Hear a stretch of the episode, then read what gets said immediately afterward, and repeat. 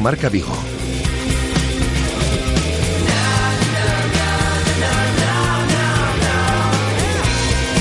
Rafa Valero.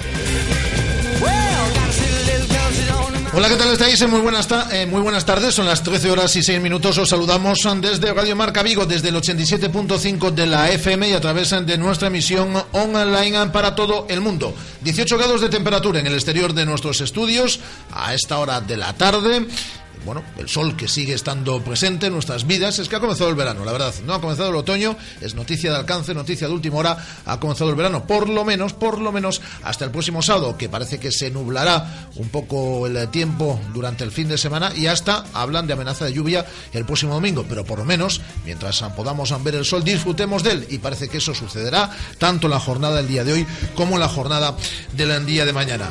Eh, Apenas ha habido tiempo para festejar la victoria en el derby, porque ya estamos de previa, de partido, de nuevo partido, en este caso en la sexta jornada del Campeonato Nacional de Liga para el Celta. Tenemos partido mañana a partir de las 9 de la noche en el Martínez Valero de Elche. Lista de convocados facilitada esta mañana por Eduardo Berizo, una lista de convocados en la cual no está ni Levi Madinda ni David Costa. Son los dos descartes técnicos eh, que ha realizado el técnico argentino. Se queda fuera de la convocatoria, en este caso por lesión, Borja Ubiña. Viajan, por lo tanto, 19 futbolistas. Habrá que realizar un descarte. Habrá rotaciones en el 11. Ahora nos lo va a contar Guada y lo vais a poder escuchar también en la rueda de prensa del propio Eduardo Berizo, que ha tenido lugar hace apenas unos minutos. Confirma el técnico que habrá rotaciones. Veremos cuántas de cara, como digo, al partido del día de mañana en el Martínez Valero. Así iremos con toda la última hora, con toda la previa del Celta. Escucharemos íntegra esa web de prensa larga en el día de hoy de Eduardo el Toto Berizo. Tenemos tiempo de tertulia en Celeste con el jefe de deportes de Faro de Vigo, Juan Carlos Álvarez, y con Antón de Vicente, el exjugador de Celta, ahora en el Burgos, que por cierto recibe este próximo fin de semana la visita del Coruso, equipo en el cual también jugó Antón de Vicente. Uno que juega en el Coruso, ahora está en el Campeonato de Uzas y jugó también en en el Celta, es Yago Yao. Nos va a acompañar en este tiempo de radio el defensa, para hablarnos de esa nueva experiencia en el rápido de Bouzas. Tenemos eh, la, el consultorio de fisioterapia, como todos los jueves, de la mano de Carlos eh. Y hablaremos de traineras. Somos la radio de todos los deportes, por supuesto. Y ha sido un, eh, el último fin de semana un fin de semana eh, con mucho protagonismo para el deporte de la trainera. Por un lado, el ascenso a la Liga CT de San Bertolomeu de Meira y por otro lado, la conclusión de la Liga CT para, por ejemplo, la Sociedad Deportiva eh, Tirán, que tendrá cambio de entrenador la próxima temporada. Así que en los últimos minutos de este programa habrá doble protagonismo, como decimos, eh, para el deporte de la trainera. Y como siempre, nuestras redes sociales están abiertas. Saludo ya aquí en estos estudios, ya ah, descendido de las instalaciones de Madroa. Hola, Guadalajara, ¿qué tal? Buenas tardes. Buenas tardes. Bueno, ¿qué tal el día hoy en, en la madrugada? Bien, un poquito de fresquito, ¿eh? más que aquí. Más que aquí, sí, es que ahí sube un poquito la temperatura. Sí, sí, pero bueno, bien. Baja un poco la temperatura cuando ya hace más fresco y cuando hace calor, pues ahí hace un poquito... Pero hacía viento, ¿eh? Bueno, tenemos abiertas nuestras redes sociales que ayer ardieron con el debate entre Juan González y Miguel Lago, el ya popular dúo hasta que nos peguen. Eh, y siguen abiertas tanto nuestra cuenta de, Twitter arroba Radio Marca Vigo. y nuestra página de Facebook. Radio Marca Vigo. Y tenemos en Instagram también las, eh, fotitos. las fotitos como dice Guada en arroba Radio Marca Vigo también. prácticamente todos y vídeos y vídeos también verdad que ha, grabado algún vídeo Guada y ahí tenéis eh, fotos eh, por ejemplo ayer colgamos una por la noche de la visita de, de Frank que estuvo aquí con nosotros en el estudio y que estuvimos encantado encantados de que nos acompañase eh, tenemos también los teléfonos permanentemente abiertos. Como digo siempre, la radio la hacemos entre todos y podéis opinar de todo tipo de cuestiones, de todos los temas que os planteemos. Por cierto, la semana que viene volvemos eh, a regalar invitaciones, en este caso para el Celta Villarreal del próximo fin de semana en el Estadio Municipal de Baleidos. Ya sabéis eh, que nuestras líneas son, nuestros teléfonos son el 986 43 68 38 y el 986 43 66 93. Repito, 986 43 68 38, 986 43 66 93, las dos líneas de Radiomarca Vigo eh, que están abiertas para que, para que intervenáis cuando lo consideréis oportuno para hablar del Celta, para hablar de otros deportes, para hablar del programa, para sugerencias, para críticas, para todo lo que queráis. Está permanentemente abierto porque, repito, la radio la hacemos entre todos. Son las 13 horas y 11 minutos. Dirige técnicamente y coordina este espacio como cada día. Les saludamos Andrés Vidal.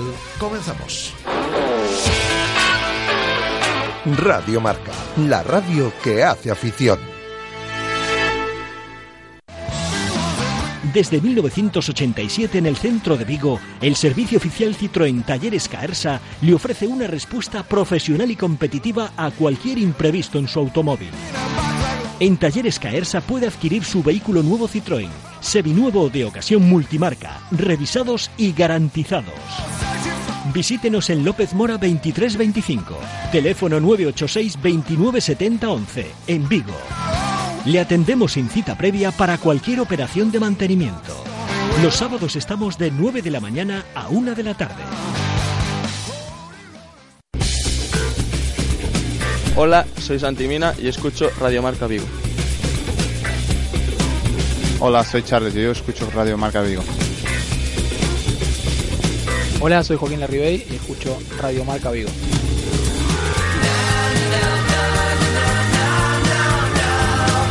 Hola, soy Eduardo Berizo y escucho Radio Marca Vigo. Soy Nolito y yo escucho Radio Marca Vigo. Radio Marca Vigo, 87.5 FM. Bueno, porque, porque es bueno, es bueno. Clínica de Fisioterapia y Osteopatía, Sanare. Especialistas en lesiones deportivas, problemas de hombro y cervicalgia. Asignado como centro oficial Indiva en Vigo el método elegido por Nadal, Contador, Gómez Noya o Falcao, entre otros, para recuperarse de sus lesiones. Clínica Sanare, consulta gratuita para los oyentes de Radio Marca. Visítanos en María Verdiales 37 o llámanos al 886 11 53 61. Radio Marca, la radio que hace afición.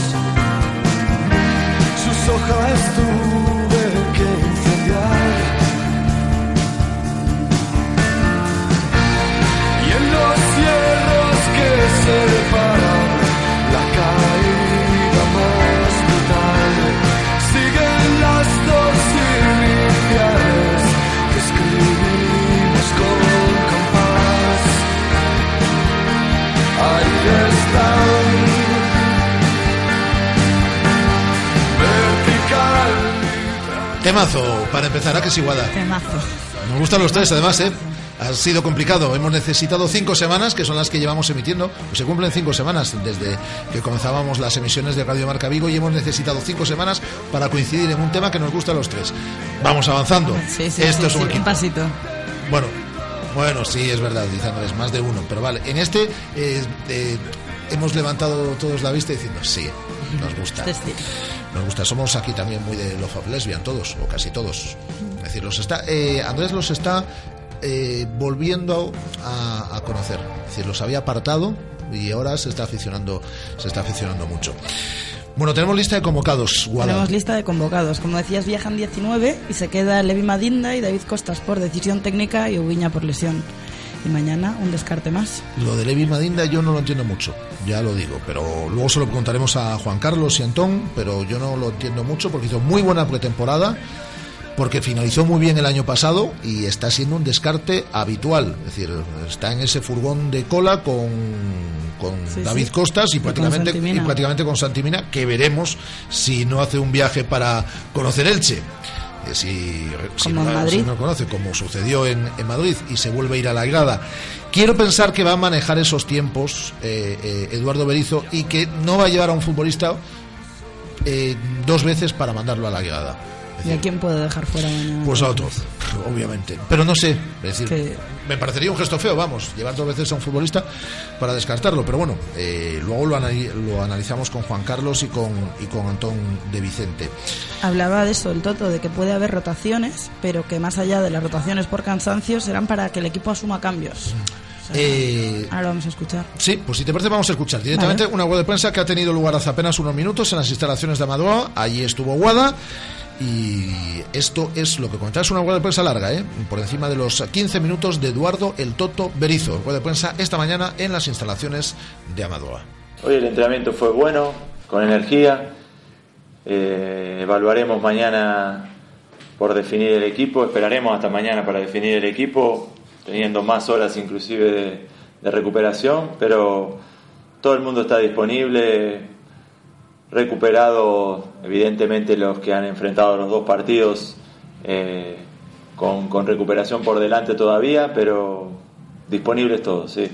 Puede haber algún jugador que esté extenuado, se me ocurre por ejemplo el caso de la Ribey, que hizo un Sí. desgaste físico tremendo. Se, puede haber rotaciones en ese Sí, sentido. puede haberla, sí.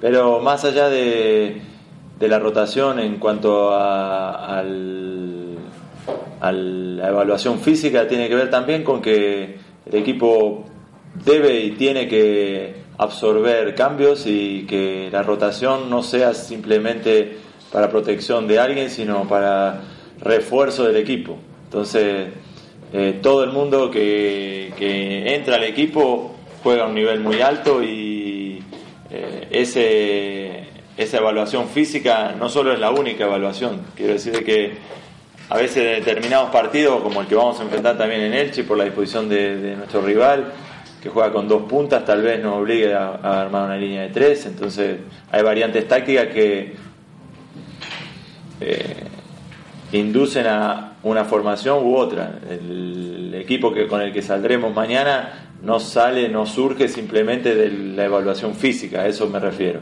Así de que eh, entremos, que, con, entremos con quien entremos, la idea es la misma, saldremos a ganar. Tal vez, sí, podríamos jugar con tres. También somos un equipo que se reconvierte también con Radoja. Radoja nos da la posibilidad de él ser, él ser nuestro tercer central. Entonces, ese es un, un punto a favor que él tiene como futbolista también. ¿Sería algo temporal o ya sería una inicio? Sería para resolver la posición, lo posicional de dos delanteros de, de Elche. Podemos resolverlo eh, a través de Radoja o inclinarnos a partir de un tercer central específico, como es eh, Gómez, eh, por ejemplo. Así de que de aquí a mañana lo resolveremos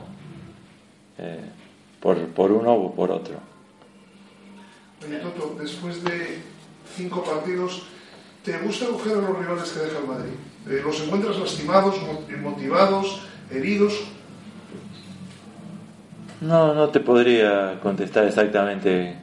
Eh, me parece que en las condiciones generalmente el Madrid juega de local y los equipos que nosotros recibimos juegan en una condición diferente. Elche jugó de visitante contra el Madrid y los planteamientos no son los mismos, pero que lo largue el Madrid o que lo largue otro equipo eh, me da exactamente lo mismo, no podría, eh, porque el partido anterior tampoco dice mucho ya, me parece que todos los planteles somos capaces de resetear para el próximo partido. Eh, al principio de liga inclusive van pocos partidos para que la trayectoria se vea afectada por, por unas sensaciones prolongadas en el tiempo. Eh, que el Deport, por ejemplo, haya perdido contra el Madrid no condicionó su aspecto anímico de cara al derby. Entonces, creo que los planteles eh, reciclan rápido sus estados de ánimo. ¿Cómo entiendo de que nosotros debemos hacer una separación de haber ganado el derby, de la euforia que significa ganar el derby y prepararnos para un partido muy duro que nos espera en Elche. No por eh, haber salido victoriosos nos podríamos permitir o nos podemos permitir desatenciones, bajar la guardia, eh, desalinearnos. El partido de Elche es muy importante, vamos a enfrentar a un rival que necesita de ganar, que tiene una trayectoria que necesita reconducir y lo intentará encontrar nosotros y nosotros en ningún caso debemos impregnarnos, impregnarnos del partido que pasó y despegarnos de esa sensación de, euforia, de, victoria. Fue importante ganar el martes y estuvimos estamos muy contentos de haberlo logrado, pero empieza una nueva historia mañana en Elche. ¿Dirías el rival es un partido más trabado? ¿El es más táctico? No, espero un rival con un buen pie, con un medio del campo con muy buen pie, dos volantes que habitualmente juegan con muy buen pase, bandas velocísimas, como en el caso de Rodríguez, por ejemplo, y atacantes, sea uno, sean dos, o uno a la par del otro, uno por detrás de otro, muy incisivos, muy, muy peleadores, muy eh, pendientes de sacarle provecho a cualquier cosa que suceda en el partido, así que nos exigirá jugar defensivamente muy, muy sólidos y generar nuestro juego, eh, absorbiendo ese, ese empujón o esa ilusión o entusiasmo que le pondrán al partido, sobre todo en el inicio, para eh, torcerlo a su favor. A esos apuntes tácticos que has dado, te pregunto, ¿añadirías conceder pocas jugadas de estrategia cerca del área porque tienen uno de los mejores lanzadores de la liga, como es Abaca? Sí, es un tirador peligrosísimo, eh, hemos dado un paso importante en el partido contra Depor en ese sentido. Veníamos de encajar dos goles de balón parado y no tuvimos ningún problema contra un tirador muy similar como era un Janín. Así que ojalá no los provoquemos y si hay faltas, defenderlas como las defendimos contra el Depor. Sí.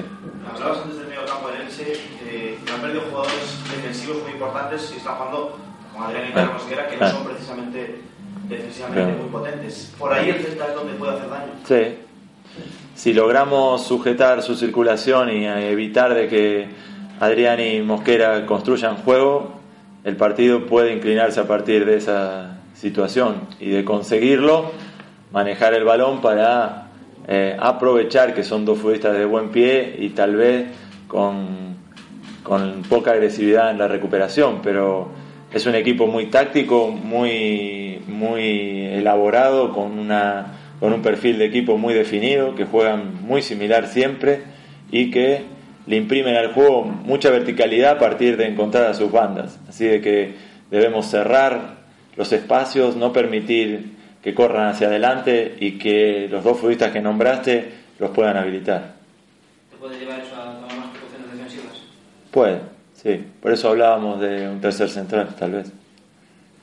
No sé si específico o reconvertir a nuestro pivote defensivo, que viene a hacer un gran partido y me parece destacable el haber jugado un partido en las condiciones físicas en las que se encontraba, con un corte impresionante y haber absorbido un partido y jugarlo como lo jugó, me parece destacable. Generalmente no, no suelo hablar de nombres propios, pero en el caso de Radoja, con una adaptación eh, sobre la marcha con partidos, inclusive eh, jugados dentro de esa misma adaptación, haber jugado un derby de la manera que lo jugó, habla de un jugador eh, importante.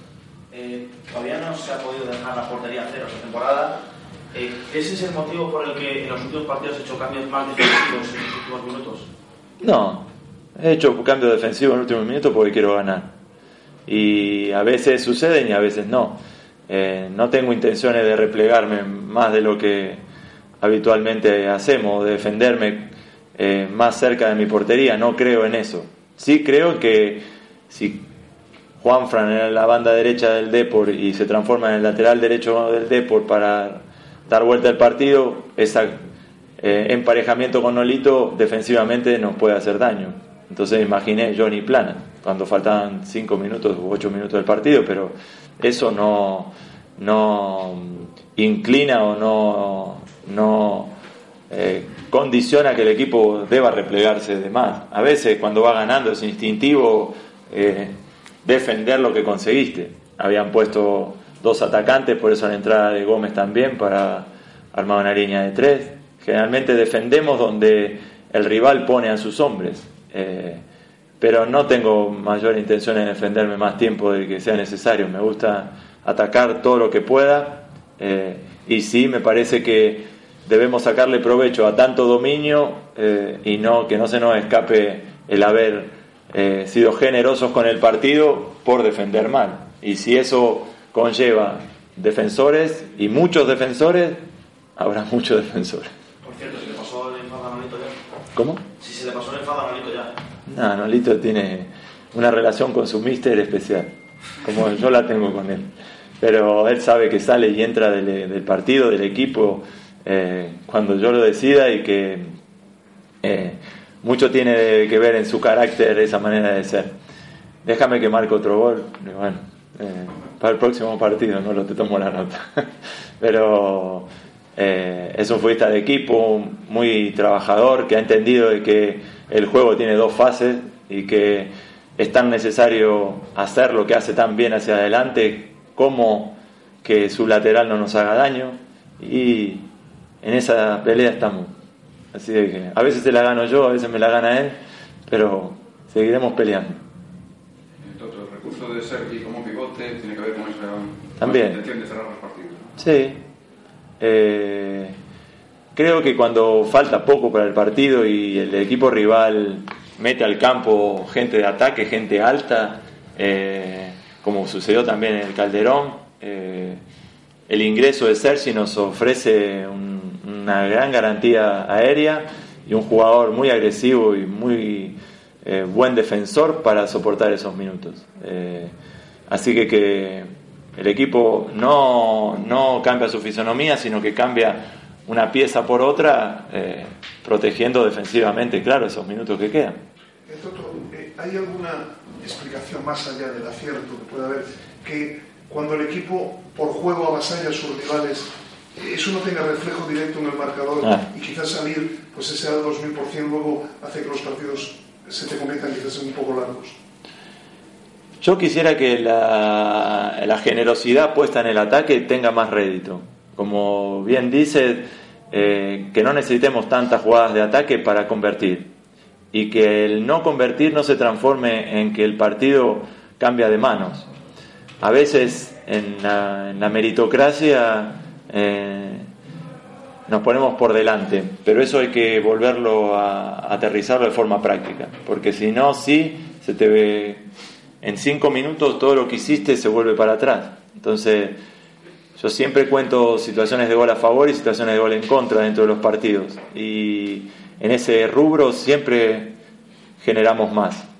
Eh, me gustaría creer de que debemos generar lo mismo, pero ser más contundentes y que a través de esa contundencia vivir más tranquilos.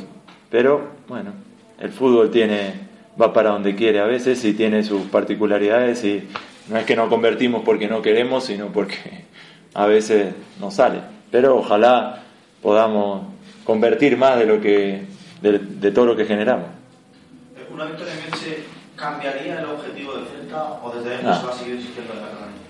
No, permanencia es una liga compleja. Todos los equipos están muy cerca de ganar los partidos. Un córner, un balón parado define partidos. Las distancias no son grandes, los planteamientos son muy cerrados y todo el mundo conoce de sus rivales todo lo que tiene que conocer. No sería adecuado ni, inteligente cambiar nuestro objetivo. Me parece que vamos hacia arriba dando pasos eh, seguros.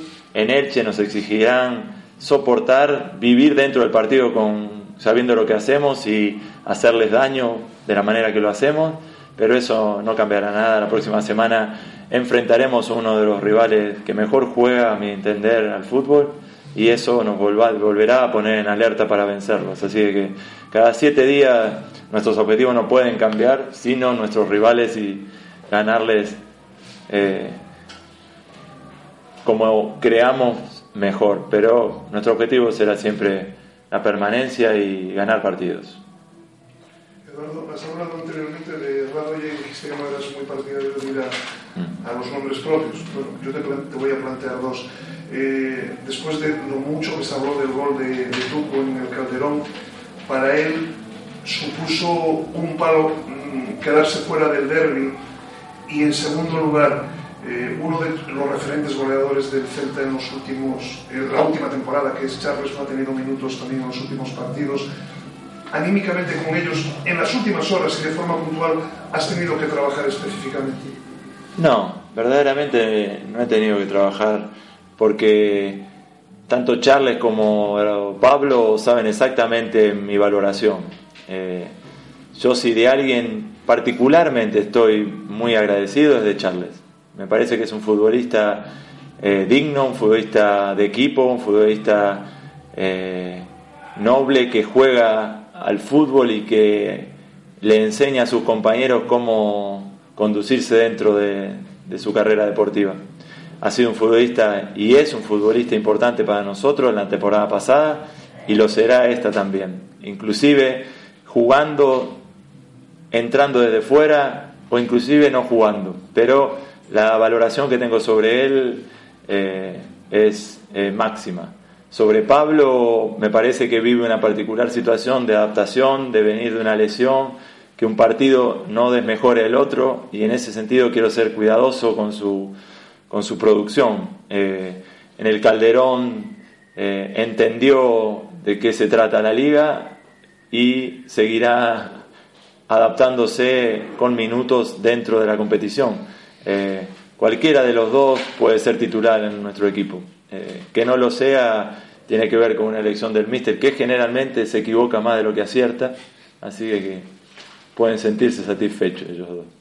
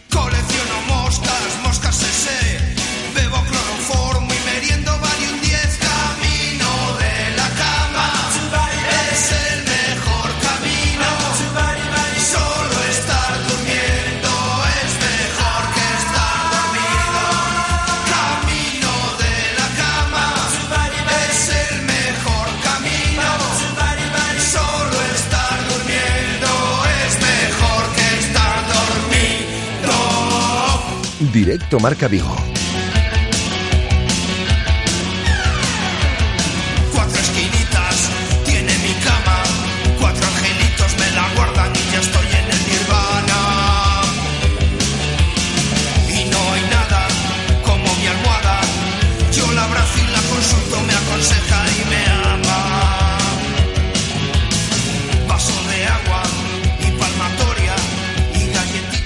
13 horas en 35 minutos. Venimos de escuchar la web de prensa de Eduardo Berizo. Quédate por aquí, Guada. Me quedo. Eh, porque luego te vamos a preguntar más cosas en torno a lo que ha sucedido hoy en las instalaciones de Madruga. Pero quiero saludar en este tiempo de tertulia, como eh, cada día, eh, a esta hora, a nuestros eh, invitados en el día de hoy, a nuestros contertulios desde la jefatura de deportes de Faro de Vigo, Juan Carlos Álvarez. ¿Qué tal? Buenas tardes. Hola, ¿qué tal, Rafa?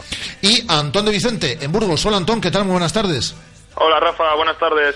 Bueno, eh, Antón, por cierto, recibís la visita del Coruso, ¿no? Este fin de semana. Sí, sí, partido, partido especial para mí. ¿Por qué jugaste allí, en el Coruso? Porque jugué allí tres años y... Y porque es un equipo vigués.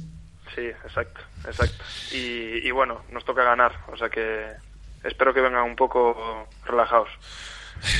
Sí, porque, bueno, en casa nos va mal, fuera ya un poquito peor, ¿eh?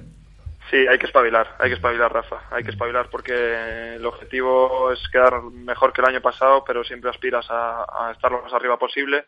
Y estamos viendo cómo cada vez se nos aleja más pues, los puestos de arriba, ¿no? Entonces los equipos están muy bien, están apretando muy bien y nosotros estamos que, con, muchas dudas. Entonces hay que subsanarlas cuanto antes y, este fin de semana ganar, que, después nos viene otro partido en casa, además. Bueno, eh, me imagino que conocéis la convocatoria que ha facilitado Eduardo el eh, Toto Berizo. Vamos, si os parece analizar. Uh, luego podemos hablar del derbi, ¿eh? que hablaremos también, pero como lo inmediato es la web de prensa que acaba mm, de tener lugar hace apenas unos minutos. 19 eh, convocados, fuera de la lista David Costas, no es noticia, y Levi Madinda, que empieza a no ser noticia. Eh, lo de Levi Madinda a mí me sorprende, eh, porque yo creo que finalizó, no sé si estáis de acuerdo, muy bien la temporada pasada y fundamentalmente hizo muy buena pretemporada y se ha quedado en ese vagón de cola de jugadores ya habitualmente no convocados. No sé, repito, si os sorprende a vosotros.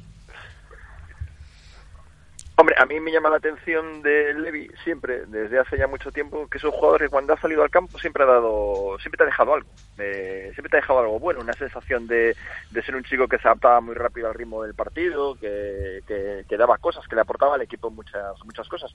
Me llama la atención que pasa el tiempo y no acaba de asentarse ya ni siquiera en las convocatorias, ya no es que juegue más o juegue menos, sino ya que, ya que incluso le, cuesta entrar en las convocatorias y ahora en la temporada esta con, con Berizzo parece que, que sigue la misma tónica. Eh, yo quiero creer que Levi tendrá su momento en Celta y que, y que el evidente talento que tiene para jugar al fútbol en algún momento explotará o los entrenadores decidirán volcarse en él y saldrá para arriba. Pero, pero sí es verdad que me llama siempre la atención el, hecho de que a, a Madina le esté costando tanto, tanto asentarse. La verdad, tampoco sigo los entrenamientos demasiado y no sé si entrena mejor o peor, que ahí puede estar a lo mejor una de las razones por, por de, que justifiquen esta decisión. Pero sí es verdad que me, que me, llama, que me llama la atención poderosamente. A mí también, a mí también. A mí me llama muchísimo la atención, estoy de acuerdo con Juan Carlos en, casi todo, o por no decir en todo. Comparto las palabras y aparte es una persona, bueno, yo tuve la oportunidad de jugar con él y sé sus cualidades y las conozco perfectamente y, yo creo que es un jugador que puede aportar mucho al Celta, ¿no? Me, me sorprende mucho, me sorprende porque además venimos de dos partidos en muy pocos días, ahora otro partido más.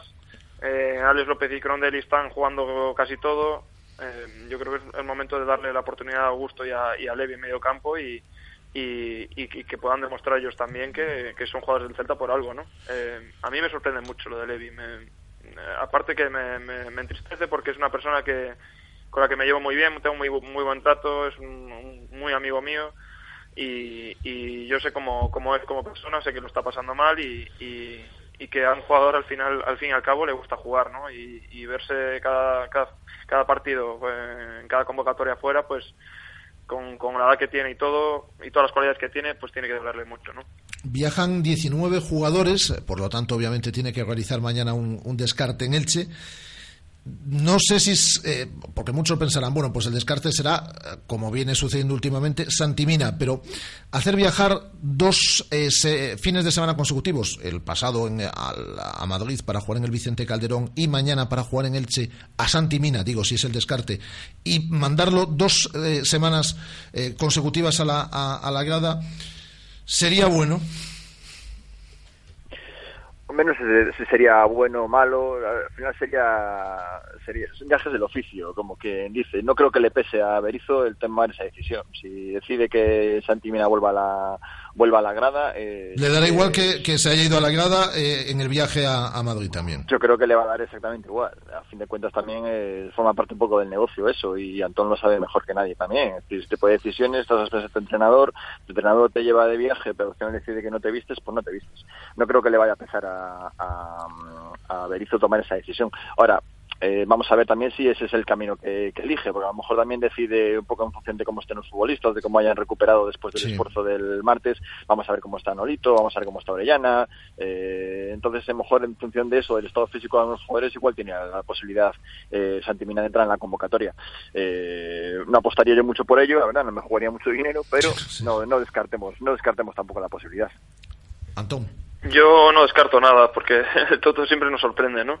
eh, la verdad es que es lo que decía Juan Carlos, ¿no? Un jugador tiene que ser profesional para todo, cobras por, por tu trabajo y si el entrenador que es el que decide te quiere dejar fuera, pues tú tienes que aceptarlo, ¿no? Es verdad que no gusta, que, que es, es algo, pues, eh, incómodo tener que viajar y quedarte fuera y ver el partido desde fuera, que al final todos queremos jugar, pero, pero es gajes del oficio, como decía Juan Carlos. O sea, al fin, al fin y al cabo, estás cobrando por algo y, hay una persona que decide sobre ti.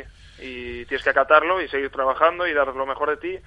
Y un jugador de fútbol, al fin, al fin y al cabo, Rafa, pues eh, tiene que hacer lo que, lo que está en sus manos, ¿no? Después ya hay personas que deciden sobre él. Y yo creo que ahí Santi pues eh, tiene que ser una persona inteligente, hacer lo que todo lo que pueda desde, desde los, los entrenamientos y después si tiene la oportunidad de, saltar al campo, de entrar a la convocatoria, pues pues demostrarlo el, el, gran jugador que es, ¿no?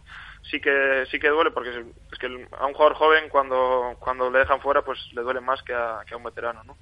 Y, y, yo creo que en ese sentido pues eh, Levi y, y, Santi pues lo están lo están sufriendo más pero yo creo que les va a llegar el momento ¿eh? son jugadores que tienen muchísima calidad que lo han demostrado y que y que al fin y al cabo el Celta va, va, van a estar de todos los jugadores para para, para acabar la, la liga bien no ha reconocido también esta mañana en la rueda de prensa que acabamos de, escuchar eh, Eduardo el Toto Berizo que sí hay posibilidades y que sí baraja la, la, la, opción de derrotar al equipo, de que existan rotaciones en el 11 que a mí personalmente me parecen necesarias, no sé si en cuanto a desgaste físico, que Berizo dice que, que no, pero sí en cuanto de activar a una serie de, de jugadores que van a ser importantes durante la, la temporada, pongo un ejemplo muy claro, Charles y que no está teniendo apenas protagonismo en el, en el primer mes de competición. No sé si coincidís. Sí, perfectamente. Eh, sería lógico hacerlo de otra manera. Eh, son tres partidos en seis días, creo, ¿no? Sí. Empezamos la verbena el sábado y, y mañana es La viernes. concluimos el viernes, sí, en seis días. En seis, en seis días hay, hay tres partidos que es una absoluta exageración y más al, al ritmo al que juega este equipo y la intensidad que le pone. Eh, evidentemente, el, de hecho ayer me acordaba mucho porque escuché las declaraciones de Escribá después de perder en el, en el Bernabéu y él sí. también se quejaba un poco de que tenía tres partidos en siete días, ellos tienen un día más y, y, venía a decir un poco que el partido del Bernabéu evidentemente lo planteó pensando en que el viernes tenía otro partido y un partido que evidentemente tiene más posibilidades de puntuar que, que en el Bernabéu. Sí, Escribá, es decir, de hecho, donde rotó fue en el Bernabéu él. Es decir, claro, es lógico, claro. es lógico también. Yo me pongo en el lugar de él y entiendo perfectamente que me juegue más eh, a buscar los tres puntos contra el Celta, que es un partido que teóricamente eh, puede estar asequible para ellos, que evidentemente ir al Bernabéu a ganar. Claro. Es lógico que haga la alineación pensando en el, en el, en el Celta. El, eso es una, es una consideración que Berizzo no puede pasar por alto, evidentemente. El Elche va a jugar posiblemente con un vigor físico y con una frescura que a lo mejor no tienen muchos jugadores del Celta ahora mismo, los que han jugado sobre todo los dos últimos partidos. Doy por hecho que, que, que, que lo va a entender el entrenador del Celta y va, va a ver gente, caras nuevas. Entiendo que Charles era una de ellas. Es un jugador importante, lo fue el año pasado, tiene que volver a ser un jugador importante y, la verdad que yo creo que ha llegado el momento ya de, asomar la cabeza en la, en la alineación. Sí, yo estoy. Eh, ahora ahora eh, escuchamos a Antón, pero estoy de acuerdo, a raíz de lo que comentaba Juan Carlos, es decir, a, a Charlie lo tienes que activar. Eh, la Ribey hace un desgaste físico espectacular en cada partido, tienes que darle un descanso. Y, y un par de jugadores que apuntaba antes también eh, Juan Carlos, ¿no? Que Nolito, que ya fue suplente en el Vicente Calderón, pero por, por mor de las molestias físicas que había tenido la semana anterior, Orellana, Crondelli, a estos jugadores los tienes que ir moviendo porque además tienes a los Pablo Hernández de turno, Augusto que eh, irá cogiendo forma, que los tienes que ir metiendo en, en, el equipo. Coincides, me imagino, ¿no, Antón? Sí, coincido totalmente. Es que, es que además tienes una plantilla que, que te ofrece esas garantías, ¿no? Que te, que, eh, el problema es, para un entrenador es que muchas veces el aficionado no entiende eh, ciertas rotaciones o, o, si la rotación, por ejemplo, en el, en el Calderón hubiese salido mal y el Tucu no mete el gol que mete y hace un mal partido y Nolito estaba a un nivel de forma espectacular, pues al final la gente acaba mm, protestando, acaba quejándose del entrenador. Pero yo creo en las rotaciones, creo que cuando hay en una semana tres partidos es esencial hacer las rotaciones y además que es que tenemos una plantilla que, que ofrece esas garantías, ¿no? Tenemos jugadores de calidad de sobra como para como para que eso no se note. Entonces eh, yo creo que este es el partido para, para hacer esas rotaciones y yo me espero mucho de jugadores como Charles, de jugadores como Tuku, de jugadores como bueno como Santi, como Levi, que, en esta ocasión Levi no va a estar. Pero sí, yo creo que, es esencial y, que, y que el entrenador tiene que ser listo en ese sentido y, y, saber distribuir los minutos bien porque al final de temporada todo eso se nota, ¿no? Eh, eso es una labor que Berizzo tiene que hacer bien y yo espero que la haga bien y que, y que en se pueda ganar.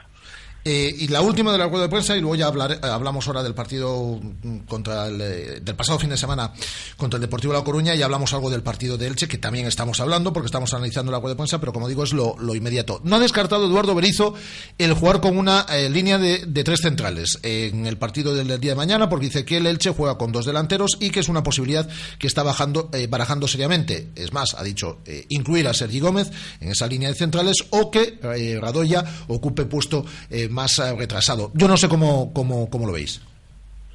Bueno, la riqueza táctica también es una cualidad que, que, que, reclamamos muchas veces en los, en los equipos. Eh, no lo he utilizado mucho, la verdad, tampoco es que lo hayamos visto demasiado. Durante la pretemporada es verdad que en un momento lo ha, lo ha ensayado, tampoco parece, no sé si en la Madroa eh, eh, pasa mucho tiempo cambiando de sistemas y probando otras otras cosas. Los futbolistas al final son profesionales y conocen el oficio y se adaptan a, la, a, las necesidades del entrenador y a que lo que ya lo que les pida. Em, yo trataría de que el equipo no cambiara mucho la personalidad que tiene. Eso sí, me gusta que el equipo más o menos tenga definido una personalidad, un estilo y que más o menos lo respete, independientemente de que el rival te juegue con un punto, te juegue con dos o te juegue con diez. Pero, pero bueno, por otra parte la riqueza táctica también es una cualidad, ya te digo, que, le podemos valorar especialmente a los entrenadores y a los equipos y que pues estaría muy bien que se fuera capaz de jugar con tres, con, con dos, con línea de cuatro, con 4-3-3, con 4-4-2, que fuera capaz de, de, tener esa cierta versatilidad. Al final el tiempo te demuestra que no, que los equipos habitualmente se acostumbran y son felices en un sistema y en partir de ese sistema es como con pequeñas modificaciones es como van construyendo las temporadas. Pero bueno, vamos a ver si, si Berizzo realmente cambia el sistema como el Elche. A mí si me preguntas, yo prefiero que no lo haga. Yo prefiero que juegue como, como ha venido jugando estos partidos. Pero bueno, él al final es el profesional, es el que conoce mejor que nadie a sus jugadores, conoce al rival, intuye lo que el rival le va a plantear y entiendo también que tome sus, decisiones. Luego lo valoraremos si funciona o no funciona.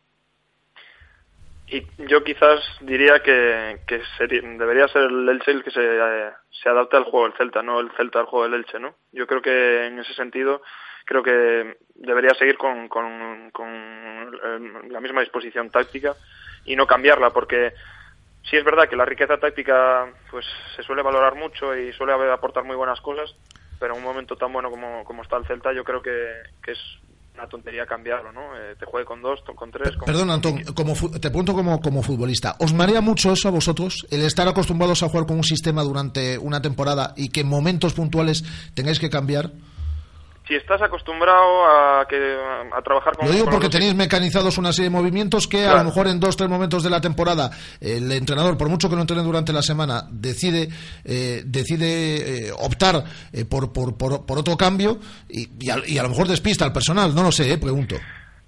nosotros tenemos que adaptarnos a todo, ¿no, Rafa? Pero, pero sí es cierto que, que si no estás trabajando esas dos variaciones tácticas, eh, sí que te cuesta un poco cogerlo, ¿no? Y más cuando, cuando te sientes bien con, con, la, con la disposición táctica que estás utilizando en todos los partidos. Eh, por eso yo digo que, que, no la cambiaría para este partido. Yo creo que un jugador se ve que los jugadores están muy cómodos, que se están sintiendo a gusto, eh, que están funcionando todo bastante bien y, que no se ha perdido ni un partido. Entonces yo creo que, que, debería ser el Elche que en ese sentido el que se fijase en el Celta. El Celta que sabe jugar como sabe y que y que el Elche se aguante la reunión del Celta como pueda, ¿no? Yo creo que yo haría eso, vamos. Pero pero sí es cierto que bueno que un jugador eh, tiene que ser profesional también para eso, ¿no? Para para, para adaptarse eh, lo antes posible a una variación táctica y ahí eh, ya no es cosa del entrenador, no, es, es el jugador el que tiene que adaptarse. Si un entrenador decide hacer eso, pues al fin y al cabo nosotros tenemos que hacer lo que el entrenador mande y adaptarnos. Y quien se adapte lo antes posible, pues será el que juegue y quien no se adapte, pues no jugará. Vamos a, si os parece, darnos un paseo por el, por el derby del, del pasado martes. Coincido 100% en muchas cosas que le he leído a Juan Carlos.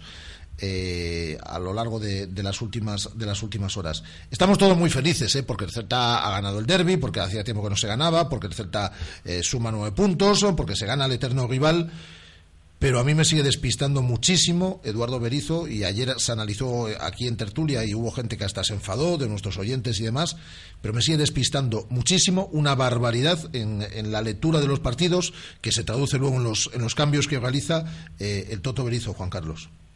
Eh, sí, a ver cómo explicamos esto sin que... Sí, sin, que, la gente piense que... que suene extraño. Sí, es que no somos... Eh, lo digo con respeto para los oyentes. Se nos decían ayer oyentes a nosotros en la tertulia. Es que no somos el Bayern de Múnich. Pero si ya lo sabemos. Decir, no.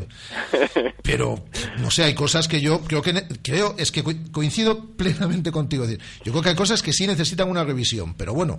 Yo creo que sí. Yo creo que necesita una revisión. A mí me fastidió del derby, que acabé súper feliz, porque si hay un partido en el año que a uno apetece ganar y disfrutar, es el derby, evidentemente, y ganarlo, y, y la verdad es que acabé súper feliz. Lo único que me fastidió un poco, por decirlo de algún modo, es que el, el, le, hubiera, le, hubiéramos ofrecido al Deportivo en los últimos 10 minutos la excusa perfecta para, digamos, que sentirse, ay, qué mala suerte hemos tenido. Sí, sí. Hemos tenido ahí el, el, empate. No, el empate no lo habéis tenido en ningún momento, porque a mí me pareció que el Celta fue superior al Deportivo de una forma eh, más, que, más que notable desde que empezó el partido hasta el minuto 70, 80 más o menos. Es decir, porque hubo, es verdad, hubo un tramo en el comienzo del segundo tiempo que el Celta no entró bien después del descanso, no entró bien. Eh, el Deportivo es verdad que subió las líneas, que aparecieron jugadores que hasta ese momento estaban desaparecidos y, y, tiene, y tiene futbolistas de calidad, evidentemente, y gente que tiene, que tiene talento y que evidentemente te puede poner en, un, en, en aprietos, y esto es primera división, no es, no es, no es, cualquier, no es cualquier cosa, pero el Celta se repuso a eso. Y el Celta, eh, desde el minuto, prácticamente desde el minuto 55 hasta el minuto 80, es que el Deportivo no le generó al Celta ninguna ocasión. Una, hubo una de, después del gol del empate de, de, de Cuenca, hubo una de, de Fariñas, ¿verdad? Que fue una, sí, sí. en un fallo de coordinación del Celta, pero, pero fue la única oportunidad que el Deportivo tuvo para volver a acercarse a la idea del Celta. El partido a mí me parece que estaba controladísimo, controladísimo. A mí me parece que los cambios que tenían que hacer Berizzo eran más de posición, de hombre por hombre, para dar evidentemente descanso a los futbolistas que en ese momento estaban muy cansados. ¿Qué pasó? que al retirar centrocampistas para meter defensas, instintivamente el Deportivo eh, ya no tuvo nadie a quien vigilar, ya no tuvo nadie de lo que, nada de lo que preocuparse. El Celta perdió el balón demasiado rápido el Deportivo lo recuperó y un poco por la pura inercia, por ese final, por ese empujón final que das para un poco para tratar de, encontrar el empate desesperado y tal, encontraron el, el, el, penalti y generaron una cierta sensación así de como que si hubiesen merecido algo más. A mí me pareció que el Celta fue un partido que tenía que haber ganado con una comodidad. Si hubiera tenido un poquito más de suerte en el remate, seguramente el partido estuviera resuelto mucho antes. Y, y al final le dimos a Víctor Fernández la excusa esta de uy, el penalti, que se lo hubiéramos metido, al final por detalles. No, por detalles no. Celta fue muy superior al Deportivo. Me pareció que está evidentemente a otro nivel, y tanto físico como futbolístico. Y, me, y, me, y por eso me dolió especialmente que Berizzo eh, hiciera unos cambios tan tan defensivos, porque hay otros partidos en los que yo entiendo que está justificado. Yo entiendo que los cambios defensivos del día del Atlético de Madrid tienes que hacerlos. ¿Por qué? Porque el Atlético de Madrid te está metiendo en tu en tu portería, te está generando mil problemas, ha inclinado el campo completamente hacia ti y te está generando situaciones comprometidas y tú necesitas reforzar como sea porque ves que ya no tienes salida. Pues vale, pues haces cambios defensivos, aguantamos, apretamos los dientes y se saca el puntito y me parece eh, espectacular. Pero yo creo que todos los partidos no son iguales. Claro, y el otro que, día, perdona Juan, es que a mí, no me lo parecía. Es que a mí me da la impresión, Juan, eh, que como le sabe bien ante el Atlético de Madrid, él repite esos mismos cambios, pero es que eran partidos totalmente distintos. Y, y había pasado en las eh, primeras jornadas, recuerdas que también fue muy criticado cuando Sí. cambiaba hombre por hombre y a lo mejor en ese momento sí que tenía que realizar otros ajustes. Y parece que lo que le funciona en un partido lo quiere hacer en el siguiente y cada partido es totalmente distinto. Sí, es, es, es- sí, es, evidente. Es decir, em, cada partido es una historia. La verdad que el Celta, la verdad que los partidos, siendo al final más o menos parecidos, en el sentido de que el Celta parece que pierde al final un poquito el control sobre los partidos, pero cada partido es diferente. Y una- unas veces es por unos motivos, otras veces es por otros. El día del Atlético de Madrid es por, sobre todo yo creo que por virtud del, del rival, está jugando por el campeón de liga y en su campo, es decir, no es una, no era cualquier cosa. El día de la Real Sociedad también es por otra serie de circunstancias, pero el partido del Deportivo me parece que tenía sus propios condicionantes, sus propios y sus propias circunstancias Y yo entiendo que era un partido no para hacer eso, era para cambiar posiblemente hombre por hombre y mantener el control de la pelota como lo tenía el Celta. Pero el Celta tenía el control de la pelota absoluto. El Deportivo es que no la veía, no la veía. El centro, el campo del Deportivo ya no vio la pelota. Desde que entró Augusto, que le dio al Celta, me parece que muchísimo aire y le dio cosas que Alex no le estaba dando en ese momento, me parece que el Deportivo había desaparecido por completo otra vez, que ya no sabía cómo volver a atacar al, al, al Celta. Oye, que necesitas un poco de ayuda a lo mejor por la porque Nolito no puede con el alma. Pues a lo mejor mete a Charles, que posiblemente te diera esa mira ese espíritu de esa lucha y, esa, y ese coraje. Y al mismo tiempo no perderías un futbolista en esa posición. Evidentemente, si empiezan a entrar jugadores como Johnny, como Sergio Gómez, pues evidentemente la, la fisonomía del equipo cambia. Al rival le das, le das, le mandas un mensaje, Sí. tú también te mandas un mensaje a tus propios jugadores, dices, coño, hay que apretar el culo atrás y todos a, a aguantar. Y yo me parece que el partido era para tener la pelota tranquilitos, meter seguramente el tercero en un ataque de desesperación del Deportivo y, y- y prolongar la fiesta. Antón. Yo coincido totalmente. Eh, yo creo que, se, que, que hay, cada partido es un mundo, como, como habéis dicho los dos. Que contra el Atlético Madrid lo puedo, puedo entender esos cambios perfectamente, pero contra el Deportivo yo creo que con balón nos estábamos sintiendo bien y quizás eh, la defensa que tenemos que hacer es defensa con balón, ¿no? Mantener la posesión en los últimos minutos. Si quieres replegar un poco más las líneas, las replegas, pero no hace falta que, que replegar las líneas no, no implica meter jugadores defensivos, o sea, implica pues hacer cambios por posición y intentar tener el balón y defender con, con balón. Eh, ¿El equipo está cansado en los últimos minutos? Sí, es cierto. Pues con balón descansas, tocas el balón y haces correr al, al contrario y así mantienes, aparte de la posesión, eh, mantienes el, el- la portería pues eh, en su casillero, ¿no? Yo creo que, que en ese sentido también estoy un poco pues me, despista bastante el Toto. No, no lo critico porque al final un entrenador, pues en ese momento es, difícil, son decisiones que tienes que tomar muy rápido. Pero, pero sí es cierto que yo creo que, lo- que el partido como estaba el otro día, que el Celta se estaba sintiendo muy bien con el balón. Eh, quizás faltaba frescura en la segunda parte, los, los últimos metros, por, por eso de que los jugadores estaban cansados, habían hecho un esfuerzo brutal. Y yo creo que cambias eh, jugar por posición y, y- y mantienes un poco el balón, le das esa frescura en los últimos metros al equipo y, y el resultado hubiese sido yo creo que más abultado incluso. Porque el Deport tuvo dos, dos, dos arreones para mi gusto. Viendo el partido como lo vi, tuvo un arreón al final del primer tiempo y bueno, sí es verdad que en el segundo tiempo salió mejor, pero fue el arreón final otra vez. O sea, realmente ocasiones de peligro pues contadas, ¿no? Y en ese sentido pues yo creo que, que sí he hecho un poco de menos eh, que el equipo defienda en los últimos minutos un poco más con, con balón, que, que, que se toque, que aparte tenemos un equipo para que juega al fútbol y que se sienta a gusto con el balón. Y, y es eso lo que puedo decir, ¿no? Yo no critico tanto lo que lo que está haciendo porque ya te digo, un entrenador al final ve mi- miles de cosas, ¿no? Pero pero sí que lo haría de otra forma. Oye, yo no sé vosotros, pero yo me siento muy feliz. Hoy, por cierto, felicito a Juan Carlos. ¿Sigues de vacaciones, Juan? Sí, estoy, estoy todavía, me quedan ya unos poquitos días, pero todavía estoy, sí. Eh, felicito a los compañeros de, de Faro de Vigo por esas fotos con el león de, de Sergio Álvarez, que digo yo, a ver si no le come la mano ahora que, ahora, ahora que está haciéndolo muy bien. Yo me alegro mucho por, por Sergio, no sé vosotros, porque es el ejemplo de, eh, del futbolista paciente. En, en Marca también hacemos hoy una historia con él, lo de el héroe paciente. El futbolista que lleva esperando años, años y años, y pasa Falcón, y pasa Joel, y pasa Javi Varas, y llevas aquí desde los 17 años que llegaste de la Rosa, y por fin te ha llegado tu oportunidad, tu oportunidad de jugar en la élite y de demostrar que eres muy buen portero, cuando además casi siempre los entrenadores decían, es que es muy bueno, pero es que es muy bajito. Esa siempre era la, la disculpa. Sí, es, bonita la historia de, de Sergio, la verdad, es, es bonita. Es verdad que como él hay muchos que al final nunca ven la, realmente llegarse, llegar esa oportunidad, eh, que esperan también pacientemente como él y, al final pues evidentemente terminan marchándose y terminan posiblemente marchándose a categorías inferiores y a categorías donde posiblemente tengan, ellos tuvieran fútbol para mucho más. Eh, porque el fútbol también es así, de, de cruel y a veces injusto, pero, pero sí es verdad que a todo el mundo nos alegra especialmente ver, claro, es un chico al que casi todos los que más o menos estamos alrededor del Celta eh, conocemos desde hace muchos años, al que hemos visto en, el, en, tercera división, al que hemos visto en segunda B, al que le hemos visto momentos mejores, peores, momentos en los que parecía que se iba a comer el mundo y momentos en los que parecía que iba a terminar arrinconado en, en cualquier equipo, en, pues no sé, en, en, en La Mancha, en Murcia, allí perdido, sin que ya volviéramos a saber nada de él. Y al final el chaval ha aguantado, ha trabajado muchísimo, es un currante espectacular. Y luego hay una cosa que especialmente llama la atención, de, de que da un poco la idea de lo que es de lo que es Sergio, y es ver cómo lo- el resto de sus compañeros se toman su, sus méritos, cómo se tomaron el hecho de que él parara el penalti y se convirtiera en el héroe del partido otro día, cómo lo celebraron. Eso evidentemente demuestra que en el vestuario es alguien especial, que no es un cualquiera, que es un tipo al que se tiene cariño, que es buen compañero, que es buena persona. sí, fíjate, Juan, yo eh, repasado, por ejemplo, en, eh, en Instagram, en, muchos jugadores del Celta funcionan en esta, en esta red social, ¿no?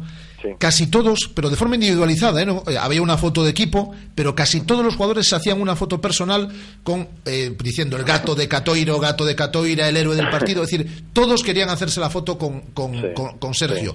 Y eso no, no es habitual. No, no, ni, ni, es casual, ni es habitual ni es casual. Es decir, esas cosas no pasan porque sí. Esas cosas no pasan porque ahora como está ahí que bien, que ha parado, una cosa es el abrazo que le puedes dar en mitad del campo porque estás a 160 pulsaciones y acabas de parar el penalti y le das un abrazo y a lo mejor lo, eh, lo detestas, que no es el caso. Pero, pero otra cosa es cuando ya después parados, venga, vamos a hacer una foto, venga, Sergio, ven para acá, venga para allá. La reacción de sus propios compañeros demuestra que, que, que Sergio es un tipo especial. Hubo felicitaciones de, gente de fuera, hombre, ya Guaspas, lógicamente, pero bueno, Rafiña, es decir, que tampoco ha estado el tiempo con él y sin embargo enseguida le mandó un mensaje de felicitación. Es decir, eh, es el premio a un, a un, a un currante. Bueno, os cuento hoy en Faro que también todo el cuerpo técnico del Barça le... Sí, sí, sí, sí, sí, sí, Lo cual no deja de ser sorprendente porque fue el cuerpo técnico que lo tuvo 35 jornadas en el banquillo, el, banquillo. el año pasado y que lo sacó las tres últimas cuando ya se habían hecho los deberes. Sí, sí, sí, pero por eso te digo que evidentemente pues, también entiendo en este caso al cuerpo técnico del Barça. Eh, consideraban que el portero tenía que ser otro, pero que pero no, no le restan méritos ni, ni, ni, categoría a, a Sergio. ¿eh? Me, parece me gusta por eso, porque es el premio a un, a un currante y sobre todo a un buen tipo. Y en la vida también está bien que a los buenos tipos les pasen cosas como la de Sergio. Eh, Antón, eh, Juan y yo lo conocemos desde la distancia, hemos tratado con él y, y todo esto, pero tú has compartido vestuario con, con, con Sergio y es que no hay nadie que hable mal de él. No. Y bueno, si lo hablas tú mal ya. No, no, yo no voy a hablar mal porque la verdad es que tengo una relación muy buena con él. Yo tengo en la mano una pulsera del Celta que pone orgullosos donoso.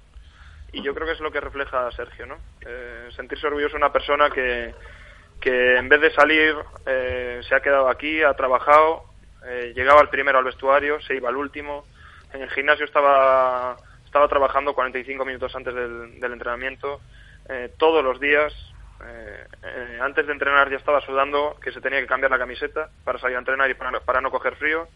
Eh, como persona es admirable y, después ha, sabido tener la paciencia de, aguantar que, otros porteros viniesen y, fuesen titulares y el ser suplente, ¿no? Eso de que los porteros son suplentes y saben que, es muy difícil que jueguen, que o tiene una lesión o, le pasa una, una expulsión o pasa algo y, le dan la oportunidad, pero lo más probable es que después de darle la oportunidad vuelva al portero titular, porque se cataloga así, portero titular y portero suplente, y vuelva a quitarte el puesto por muy bien que lo hagas, ¿no?